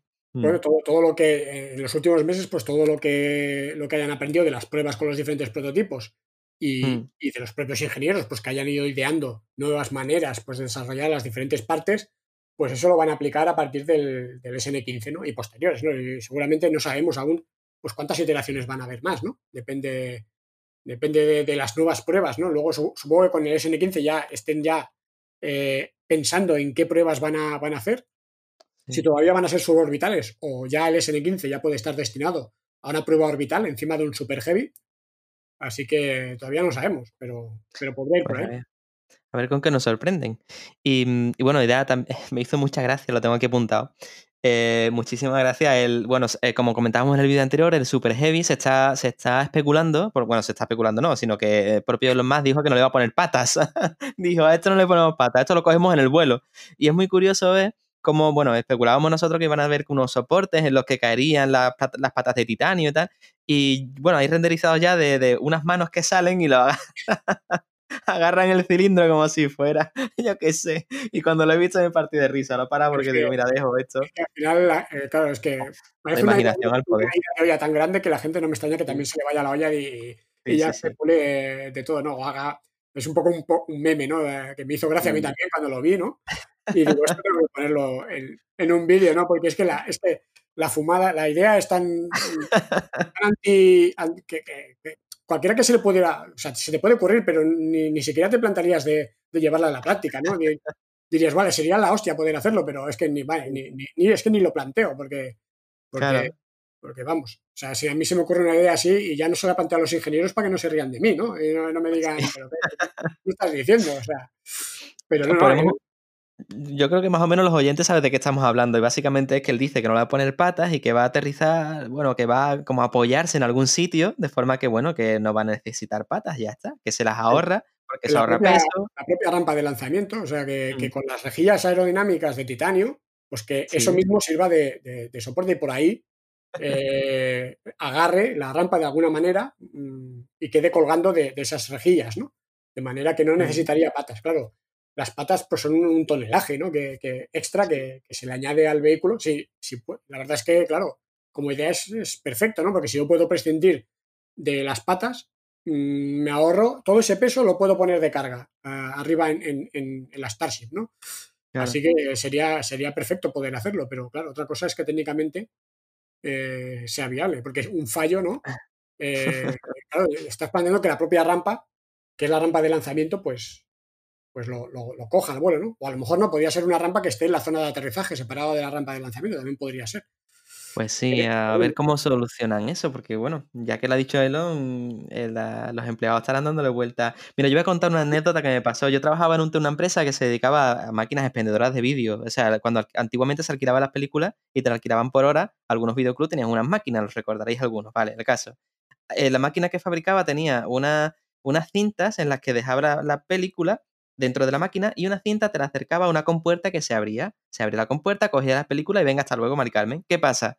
Que eh, llegó, llegó una persona que estaba dándole vueltas a eso y se le ocurrió que en lugar de una cinta y tal, que fallaba mucho, fallaba la puerta, fallaba la cinta, fallaba la- En lugar de eso podía poner una, re- eh, a ver, resbaleta o, o tobogán, resbaladera, no sé cómo le dices tú, un, un tobogán, ¿no? Un tobogán, sí. Un tobogán. Entonces decía, a ver, si ponemos una pieza metálica a modo de tobogán desde arriba, que le suelte, y eso es física pura. Ahí no necesitas nada. Porque al principio todo el mundo como, "Ah, ¿cómo va a poner eso ahí? Eso va a pegar un leñazo en la puerta. Claro, te imaginabas que... Y, decíamos todo, ¿no? O sea, ya dándole vueltas, al final eh, se, se apañó para que antes de que diera en la, en la puerta, se frenara. Pero finalmente lo que se hizo fue eso. La pinza que tenía la máquina, en lugar de dejarla abajo en una cinta que te la llevaba, la dejaba arriba y la dejaba caer. Así que por inercia caía abajo. O sea, imagínate que a veces las ideas más descabelladas son las Mm. que se ahorró después un, dinero, un dineral y, y en reparaciones y demás. O sea que, no sé, que hay cosas que se te ocurren así muy locas y los Sí, ingenieros... Bueno, la filosofía de, también de Elon Musk, que lo ha dicho muchas veces. ¿no? El mejor diseño es el no diseño, ¿no? O sea, si, si una cosa que no tienes que diseñar, seguro que no falla. O sea, si, si lo mejor, para optimizar un componente, lo mejor es quitarlo, si, si se puede, ¿no? Porque al final, si, si puedes prescindir de algo, eh, eso, que no, eso que no falla. O sea, Pues eso ya no puede fallar, ¿no? Si el Eh, Falcon, si no lleva, el Super Heavy no lleva patas, de las patas no va a fallar. Claro. si no lleva. las patas no se van a romper, no se van a, no, a no desplegarse porque falla cualquier cosa y no se despliega la pata y, y se estrella. No sé, o sea, Correcto. eh, bueno, quitas Pues sí. de la ecuación pues, pues una cosa, ¿no? Sí. Bueno, y además comentas por ir avanzando, ¿vale? Que nos enredamos. el tema de eh, Hypey, este, el edificio. Dicen que ahí van a poner un restaurante, que ahora resulta que aparte de tener mirador, va a, tener un suelo em, de vidrio, un suelo transparente, Sí. para poder ir viendo qué están liando abajo. Em, no sé, Eso cada vez me entran más ganas de ir. El, que tenga vértigo, pues igual no le hace mucha gracia, no sé. Eh, Sí, Pero, pero a mí, yo que no, en principio no me afectaría, si eso es seguro, claro, eh, yo pues yo encantado. O apunté. sea, eh, estar comiendo ahí o cenando, o tomándome una cervecita y viendo abajo cómo están fabricando el BN48, por decir algo, ¿no? Pues, pues oye, eh, no se me ocurre mejor plan, casi. Pues sí. Además quiere también planificar rutas turísticas y cosas así. Él ya está viéndole el negocio a eso, ¿eh?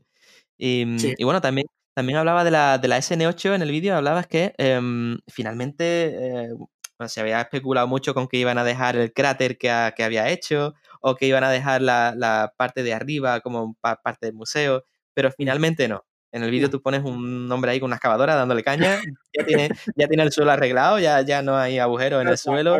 Nada, que al final cosa no. es a, a lo práctico, o sea, no, Sí, no, no.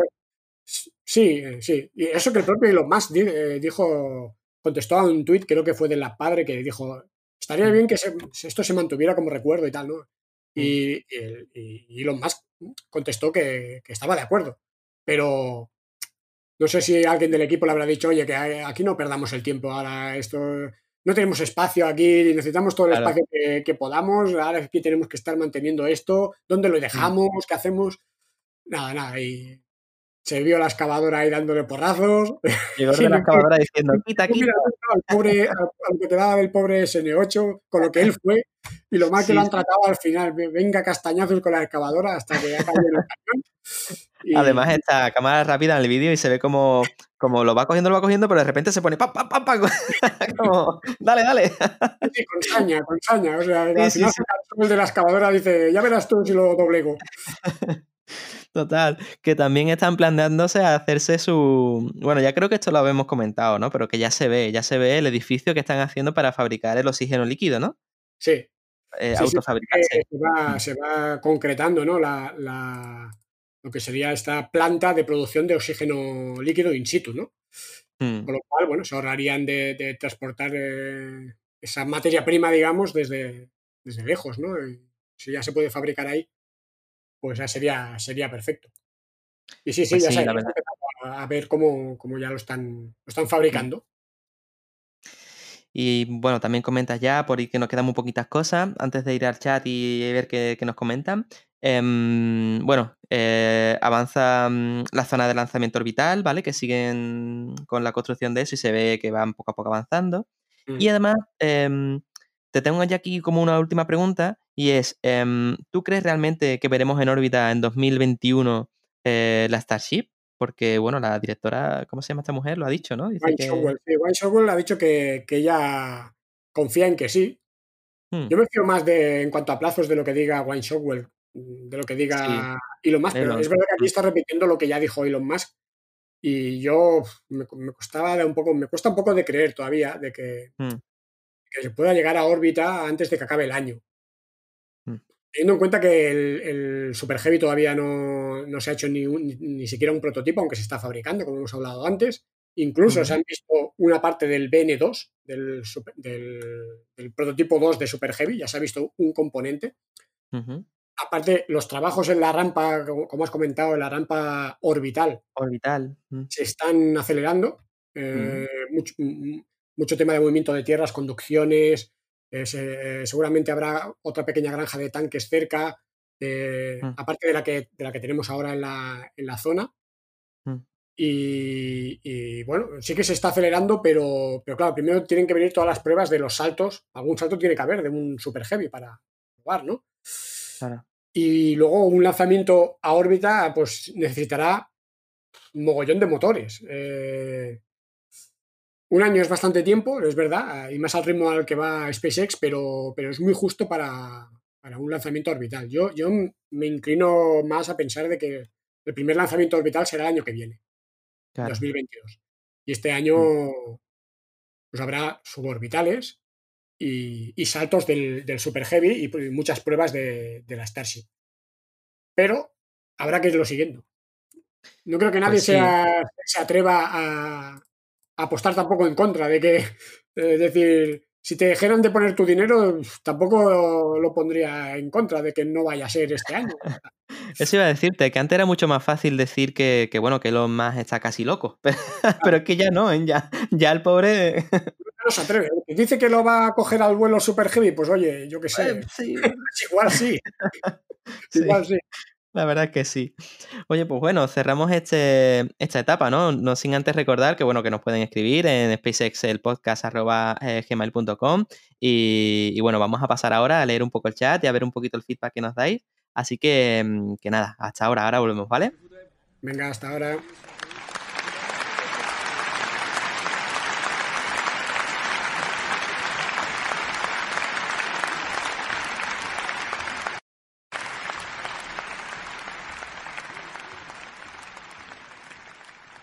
Bueno, Ismael, pues estamos aquí de vuelta y vamos a, vamos a atender un poquito el chat, ¿no? Vamos a ver qué cositas nos tienen preparadas por aquí, a ver si em, tienen alguna consulta preparada. Vamos a ver.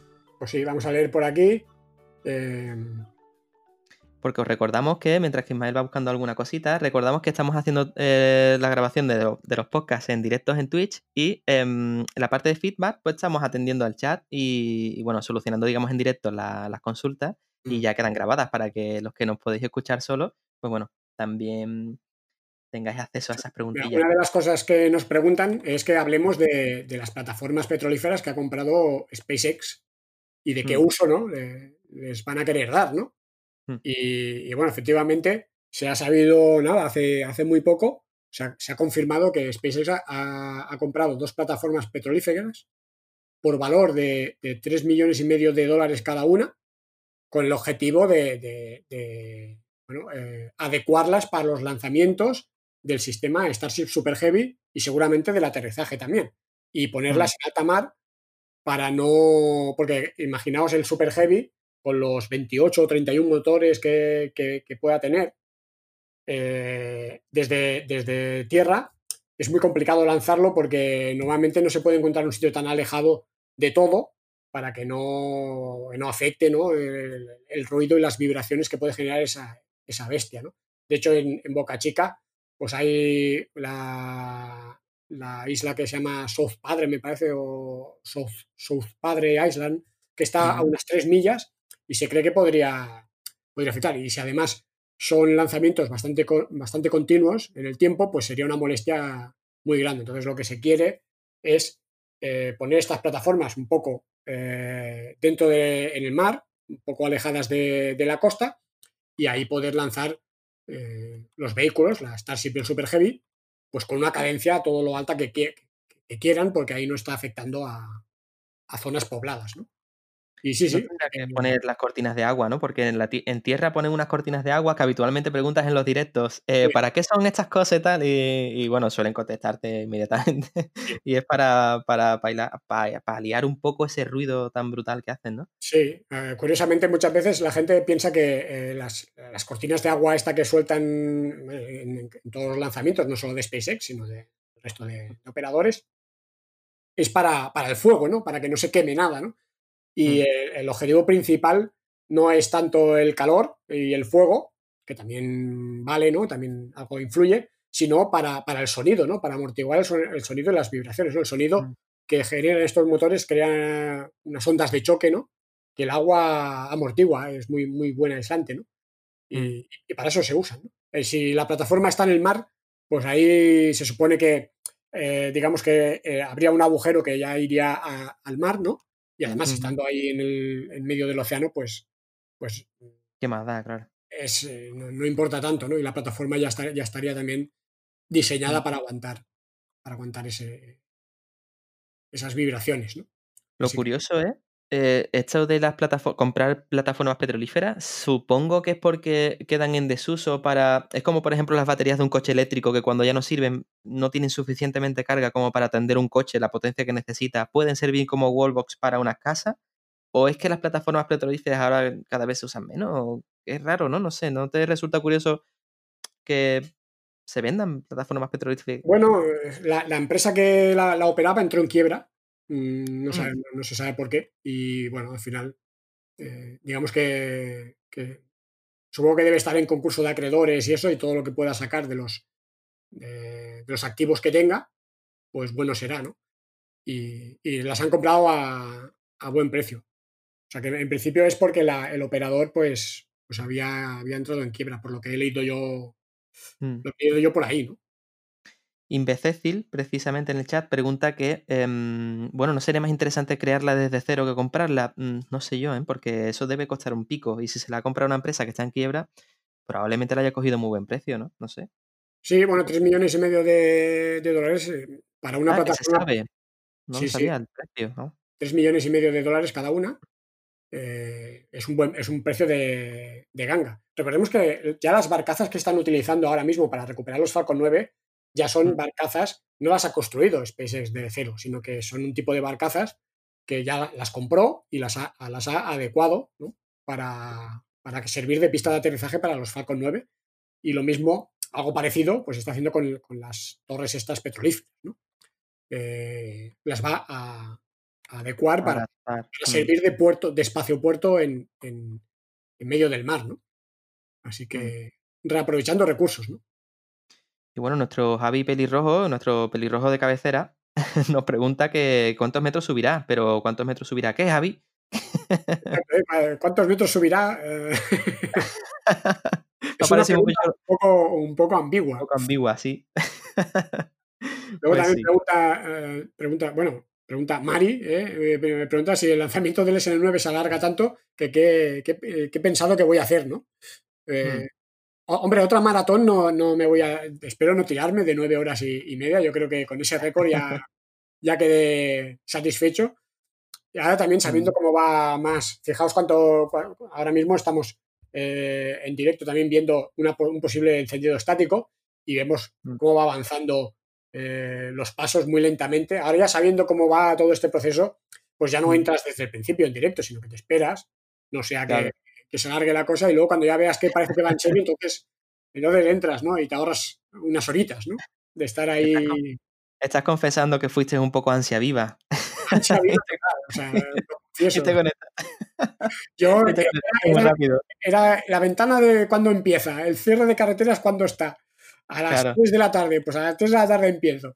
Mm. Y, y nada, pues luego me tocó me tocó subsistir a base de filipinos y pollo asado. O sea que Mari, Mari y yo sufrimos, ya lo, lo hablamos eh, más largo y tendido en el episodio anterior. Y mm, bueno, Mari y yo sufrimos y, y ella decía, decía, escríbele, dile que conecta. Si por lo que sea, ya te lanzo el guante, si por lo que sea te ves que vuelves a tener un directo de 8 o 9 horas y dices, Dios mío, ¿de qué leches hablo? Probablemente yo te estaré viendo y si te parece bien, me avisas y hablamos, por ejemplo, de la porra, o yo qué sé.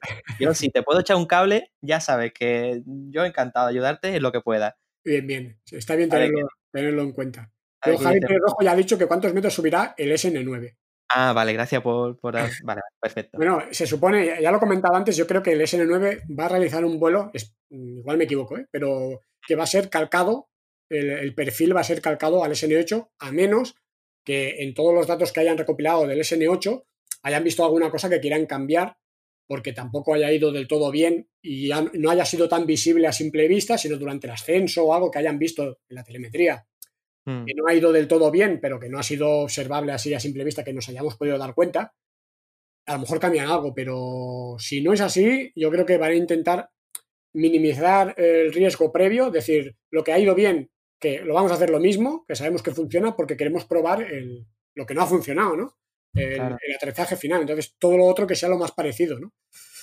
Mm. Así que... Como, como plotter en vuelo, yo lo, o sea, puede ser un drama, ¿eh? Es decir, si eh, va a dar la sensación de que no lo tienen todo tan controlado, ¿eh? O sea, no sé, lo, lo pongo así en el aire, pero es probable que si por lo que sea ahora empiezan a fallar cosas que antes no les fallaban, va a dar la sensación de que no están tan, tan, no estaba todo tan depurado. Es como, va a dar la sensación de que al principio fue suerte. Es como, ah, sí, no les estalló en el aire porque bueno. No, no. Pero yo, yo confío en que sí, ya lo decían por aquí en el chat y yo creo también que sí. No suele, no suele pasar, eh, si os fijáis en, en, el historial, ¿no? Que vayan mm. para atrás o muy para atrás. O sea, siempre parece que se puede, puede darse el caso de que parece que se queden estancados, que mm. como ha pasado con las primeras pruebas, por ejemplo, del, del, de los prototipos del SN1, el 2, bueno, el MK1, el SN1, el SN2, que explotaban de una manera o de otra, no siempre de la misma manera. Eso lo hacen muy bien, o sea, eh, que falle de la misma manera y por lo mismo no, no les suele pasar, ¿no? Pero sí que mm. puede ser que se queden, al principio hubo ciertas reticencias, ¿no? De la gente, decir, mira, están probando solamente de llenar los tanques y entre que uno les explota, el otro les colapsa el, el vehículo y no acababa de. Parecía que esto del acero, que como que era. Pero luego de golpe ya se, se consiguió llegar al SN5, se realizó el primer salto, luego el SN6 se volvió a realizar el salto sin problema, el SN8 eh, fue muy bien, para, a, a, pesar de la explosión final, ¿no? Pero, pero logró el ascenso, eh, los, los, motores Raptors funcionando durante mucho tiempo, sobre todo el último, mm. todo el descenso controlado, o sea que, que les fue súper bien, ¿no? Entonces, una pasada, un espectáculo. Me, me, extrañaría que ahora el SN9 pues, les explotara en la rampa, por decir algo, o, o nada más despegar, ¿no? Mm. Puede ser, ¿eh? Mm. eh no, se, no, se, puede descartar. Todavía hay mucho que, que probar. Mm. Pero bueno, no, y en todo caso, aunque les pasara, eh, sería un paso atrás, evidentemente, pero yo me, me, me, jugaría algo a que si les pasa algo, aunque sea subiendo, que ya les falla y no pueden ni siquiera volver a probar el descenso y tal, que luego con el SN, con el SN10, luego les, está hecho, les, les todo bien. Sí, sí, sí, sí. Aquí preguntan mucho si un S, eh, SF, eh, también lo pregunta Resputi. Madre mía, leer, leer, Nick es una locura. Así que bueno, el caso es que pregunta mucho por la Starlink, eh, la, eh, la, lunar. La pregunta por la Starship lunar, perdón. Sí, es lo que hemos hablado, ¿no? Hmm. Que, que, bueno, que estamos esperando a ver si acaban de fabricar el mockup, ¿no? Que sí. al final, si mm, hagan el mockup que hagan, va a ser el menos mockup de, los, de las tres propuestas, porque las otras dos de, de Blue Origin y de Dynetics sí que son mockups, realmente, pero es que seguramente la Starship Lunar se, será un mockup porque la han pintado de blanco, pero el, eh, pero el vehículo es un vehículo real, mmm, que habrá mm. volado, o sea que cosa que no pasa con, con los mockups de, de la competencia, así que en ese sentido irá mucho más, será un mockup un poco muy avanzado, ¿no? Pues sí. Pero bueno, mmm, igual en cualquier momento se despierta el tema de, las, de la Starship, que de hecho se tendría que despertar mm, en breve, porque tampoco va a tardar mucho la NASA en tener que escoger.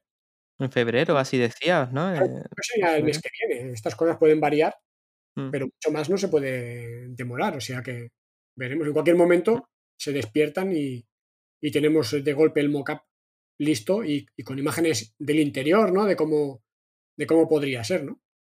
Pues sí. Pues el Luis, eh, el Luis Musk, Musk, ¿ha visto como el nick? el, Luis el, el, el Luis Musk. Sí. Nos saluda desde México, un abrazo. Sí, y además nos pregunta, ¿no? Que ¿Por qué se canceló en el, en el último momento las pruebas de ayer? Bueno, no, no sé, no, no, he oído, no he oído nada, no he oído la, las causas de por qué. De, ayer, no sé si fue ayer o antes de ayer, que. Eh, no, creo que fue ayer, que se estaba, mm. estábamos como ahora en el proceso de que, bueno, se, se van, se cierra la carretera, se, se, desaloja la zona de lanzamiento, luego empieza a aparecer humo en la zona de, la, de, tanques de combustible, etcétera, etcétera. Pero cuando ya se ha desalojado la rampa, normalmente en la carretera ya no se suele ver nadie. Y, y, y cuando ya estaba bastante avanzado, que ya estaba haciendo venting el, el SN9, apareció un coche por allí que venía de la playa, que no sé cómo se había colado cómo se había colado por allí y, y, claro, tampoco se sabe si por eso a lo mejor tuvieron que, que parar el proceso sí. y volver a reiniciarlo, ¿no? Y, y otras veces porque la, los sensores, pues, eh, esto lo tienen monitorizado, ¿no? Mm. Y, y, bueno, si detectan cualquier problema, que parece que la presión sube demasiado o cualquier, cualquier tema, eh, que el flujo de combustible no es el que tiene que ser, cualquier tema de, de la sensórica que tengan en todo el sistema, uh -huh. pues, pues el sistema se, se, aborta y se vuelve otra vez a, a reiniciar. Además, si se acaba la ventana, pues ya no hay tiempo de, de, de utilizarlo, ¿no? O de los Y además, motores, ¿no? que también se van monitorizando. Y es automática, ¿verdad? La cancelación. ¿O- Sí, ¿no? La cancelación es automática, Claro, ahí no sabemos en estas, esta- a este tipo, a este nivel, en este estadio de las pruebas de prototipo, mm, no sabemos cómo es de manual o de, o de automático. Podría ser automático. Se supone que eh, problemas go- gordos sí que puede lanzar triggers eh, automáticos Y, y luego ya seguramente hay una parte manual que también se puede decidir por circunstancias, por ejemplo, externas, ¿no? Que pasa un coche, a- entra un coche en la zona, pues se tiene que abortar, ¿no? Entonces, eh, a nivel telemático externo, pero por un humano, también se puede, se tiene que poder parar la, la prueba, ¿no? Pues sí. Oye, pues no sé si leer alguna más o, bueno, dejar esta, esta gente tendrán cosas que hacer, ¿no? Eh, no sé si, ¿cómo lo ves? Yo ya he cenado, por suerte. Yo también, bueno, ya hablábamos que incluso lo que habíamos comido. Yo comí un puchero. A ver. Y bueno, CB, CBASA 02 también pregunta, ¿no se, no se os han hecho un, un poco rutina los lanzamientos del Falcon 9? Bueno, depende, como te lo mires, ¿no? Yo es que el lanzamiento siempre me gusta, ¿no? Ya, de hecho, llevo años y años viendo lanzamientos y todavía mm, sigo viéndolos, ¿no? No, no solo los del Falcon 9, ¿eh? sino de otras compañías, ¿no? Mm, Y al que le gustan los cohetes y es un poco espacio trastornado, pues no, no se le hace. Siempre hay pequeñas cositas diferentes, nuevos, nuevos récords, nuevas cosas que, que pasan. Un satélite así, un satélite así, ahora esta marca, ahora. Bueno, eh, no sé, a los que nos gustan estas cosas siempre tenemos alicientes en todos los lanzamientos. mm. Pues sí. Y ya y, y Yap, Yabimi, ¿no? Pregunta qué gas produce, produce el venting.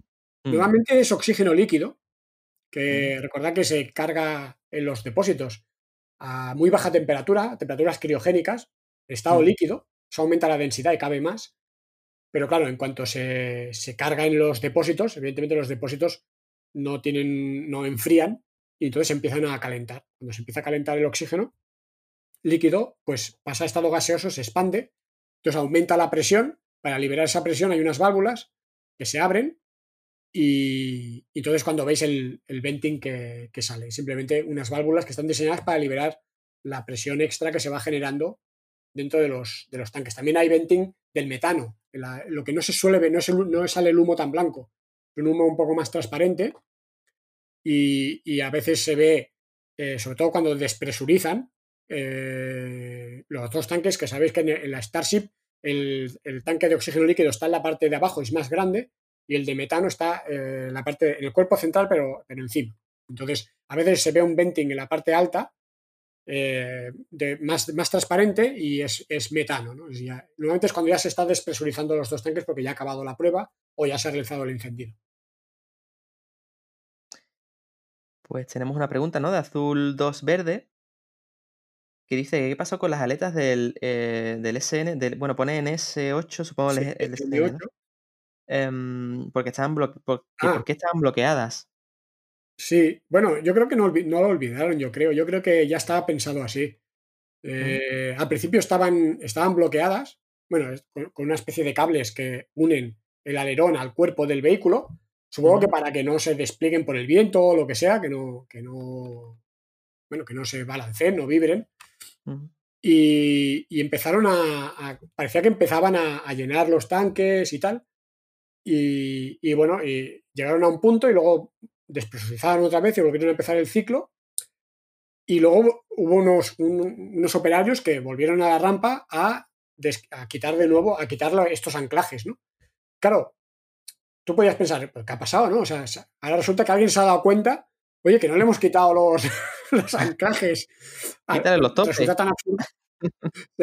Resulta, exacto, es como si dijera, oye, que no habéis descollado la, la nave y sigue, y sigue enganchada la rampa. O sea, eh, no sé, Claro. yo creo que eso ya lo tenían pensado, que, que tenían pensado que iban a hacer un ciclo en- entero previamente, porque querían probar lo que fuera, el procedimiento de llenado hasta un cierto punto, luego volver a, a vaciar y luego ya entrar en la rampa rápidamente, en una grúa, quitar los anclajes y luego ya sí que empezar con el, si todo, si esa primera prueba del día iba bien, pues ya eh, ir hacia, hacia ya el lanzamiento. ¿no? Yo supongo que, que más que nada que ya lo tenían planificado así, pero nadie lo sabía. Igual que no sabíamos que luego irían parando los motores uno a uno, primero uno luego otro y luego otro. eh, y eh, casi todos pensábamos que se pararían al final los tres de Con golpe. ¿verdad? Claro, eso creó momentos de, confusi- de confusión, ¿no? ¿Qué ha pasado? ¿No? Se ha parado uno, se, se ha roto, ¿no? Ha dejado de funcionar. ¿Ahora qué? ¿No? Va a explotar. o sea, Sí. fueron momentos así un poco, Mm, un poco tela, ¿no? Pues sí. Bueno, pues también, no sé, como, como digas, si quieres, continuamos un poquito las- con las Bueno, preguntas. esta de Asoavena que comenta: ¿Podrá competir Blue Origin con su nave similar a la Starship? Bueno, supongo que se refiere a la New Glenn, que es el nuevo lanzador eh, orbital. Bueno, y el primer lanzador orbital de Blue Origin, recordemos que tiene, ya lo hemos hablado en, eh, anteriormente, el New Shepard, que es suborbital, destinado a fines turísticos y, bueno, también enviar pequeños experimentos para, para hacer pequeñas eh, pequeños experimentos a microgravedad durante unos minutos y tal. Eh, Pero está diseñando el, el New Glenn, que es un vehículo orbital. Ah, para que os hagáis una idea, es un vehículo también de dos etapas, aunque eh, puede haber una versión con tres etapas, pero es a nivel de prestaciones es, mm, digamos que está por encima del Falcon 9 y por debajo del Falcon Heavy, pero va, pregunta si puede competir con su nave, con su nave similar a la Starship. El, el, el New Glenn no es similar a la Starship, es, no tiene nada que ver con la Starship, es más similar al Falcon 9 y al Falcon Heavy que a la Starship. De hecho, es un vehículo de dos etapas parecido al Falcon Heavy. La primera etapa se va a reutilizar al estilo de cómo se reutiliza la primera etapa del Falcon 9 y la segunda etapa se va a desechar, igual que se desecha la segunda etapa del, del Falcon 9. Sé que va a ser un- vehículo parecido eh, conceptualmente a un Falcon 9 y no tiene nada que ver con una Starship, que es un vehículo más potente, más grande, reutilizable totalmente, la primera y la segunda etapa, eh, hecho de un material diferente, en fin, Mm. Son dos, dos ligas diferentes. O sea, cuando Blue Origin en principio está intentando ponerse a la par de SpaceX en cuanto al Falcon 9, Falcon Heavy y, co- y competir con estos dos vehículos, que sí, que puede competir en ese, en ese mercado, pero ya está desfasada respecto a la Starship. Ya SpaceX está a otras cosas, claro, ya está. el Falcon 9 Falcon Heavy, esto ya está superado, está además sigue evolucionando y sigue cada vez, porque recordad que esto no lo hemos comentado, pero en el último lanzamiento de la, Sta- de la Starlink 17 se realizó el octavo lanzamiento del- de, la primera etapa, que lo hemos comentado, aterrizó por octava vez, pero es que aterrizó en unas condiciones que fueron las peores hasta el momento en un aterrizaje de, de SpaceX. O sea que también han expandido lo que es el rango de, de- de Mm. condiciones en las que se puede aterrizar el vehículo. O sea, decidieron intentar aterrizarlo con unos vientos eh, más altos y con unas condiciones del mar peores de lo, que, de lo que había sido hasta el momento. Entonces, ya saben ahora, por ejemplo, que esas condiciones pues también son ok para intentar eh, un lanzamiento. Que ya sabes que últimamente a veces hay lanzamientos que se aplazan porque las condiciones en la zona de recuperación no son buenas. O sea, ya no Mm. porque en la, en donde, en la zona de lanzamiento haga mal tiempo o lo que sea, sino que eh, donde está la barcaza eh, hay mala, mala mar o lo que sea y, o mucho viento y Mm. también se aplaza. Entonces esto, eh, con este lanzamiento, pues se ha expandido un poco las capacidades en ese, en ese sentido. O sea, ya veremos algún, Mm. algún aborto menos porque las condiciones no son buenas ahí. ¿no? De hecho, yo recuerdo que hace muchos podcasts eh, hablamos sobre el tema de la que en la barcaza la habían, la habían embrutecido, metiéndole abajo más motores para estabilizar en mareas altas. La habían, mu- la habían, la habían mejorado muchísimo para este tipo de cosas, claro. Sí, no Pues- recuerdo si lo habían hecho o querían hacerlo. O sea, creo que querían, Mm. no sé si lo han hecho, pero sí que Elon mm, eh, eh, precisamente fue en uno de los abortos por las condiciones ahí que dijo, esto no puede ser, no puede ser que tengamos que abortar eh, porque hay unas olas un poquito más, más altas de lo, de lo habitual, ¿no? Tenemos que conseguir mejorar eso, ¿no? Pero no sé si Mm. realmente le han metido mano a eso o, o de momento no. Bueno, pues, ¿qué te parece? Mira, al final han aguantado bastante con nosotros. Aquí hay 109 personas, veo yo. Mm. Así que nada, muchísimo, muchísimo, o sea, muchísimas gracias a todos. Em, animamos a la gente, ¿no? Que, se, que esté pendiente para que el próximo directo se anime a, a los que nos escuchan. Si quieren participar en esta sección pequeñita en la que hablamos sobre, sobre vuestras preguntas y tal. Oye, pues os animamos a que estéis pendientes. Casi, es casi cada dos semanas, ¿no? Estamos cumpliendo, cada 15 días o así lanzamos otro episodio, más o menos, ¿no? Sí, porque es cuando suelo tener tiempo yo para publicar algún vídeo de noticias, así que más o menos cada dos semanas tenemos, tenemos vídeo de noticias, tenemos podcast, así que tenemos el, el menú completo, ¿no? sí. Así que nada, pues lo dicho, muchas gracias. Recordar que tenéis una, la megaporra, ¿vale? Por si queréis participar todavía, que eso de momento sigue vigente y el tiempo que se tenga vigente hasta que tengamos día de llegada a Marte, recordamos. Em, y bueno, insisto, recuerdo el correo por si queréis escribirnos, spacexelpodcast.gmail.com y nada, compartir y si os gusta, eso que muchísimas gracias por escucharnos y por vernos. Y bueno, pues nos vemos en la siguiente, ¿no? Lo dicho, muchas gracias a todos y nada, nos vemos en, en la siguiente. Adiós. Adiós.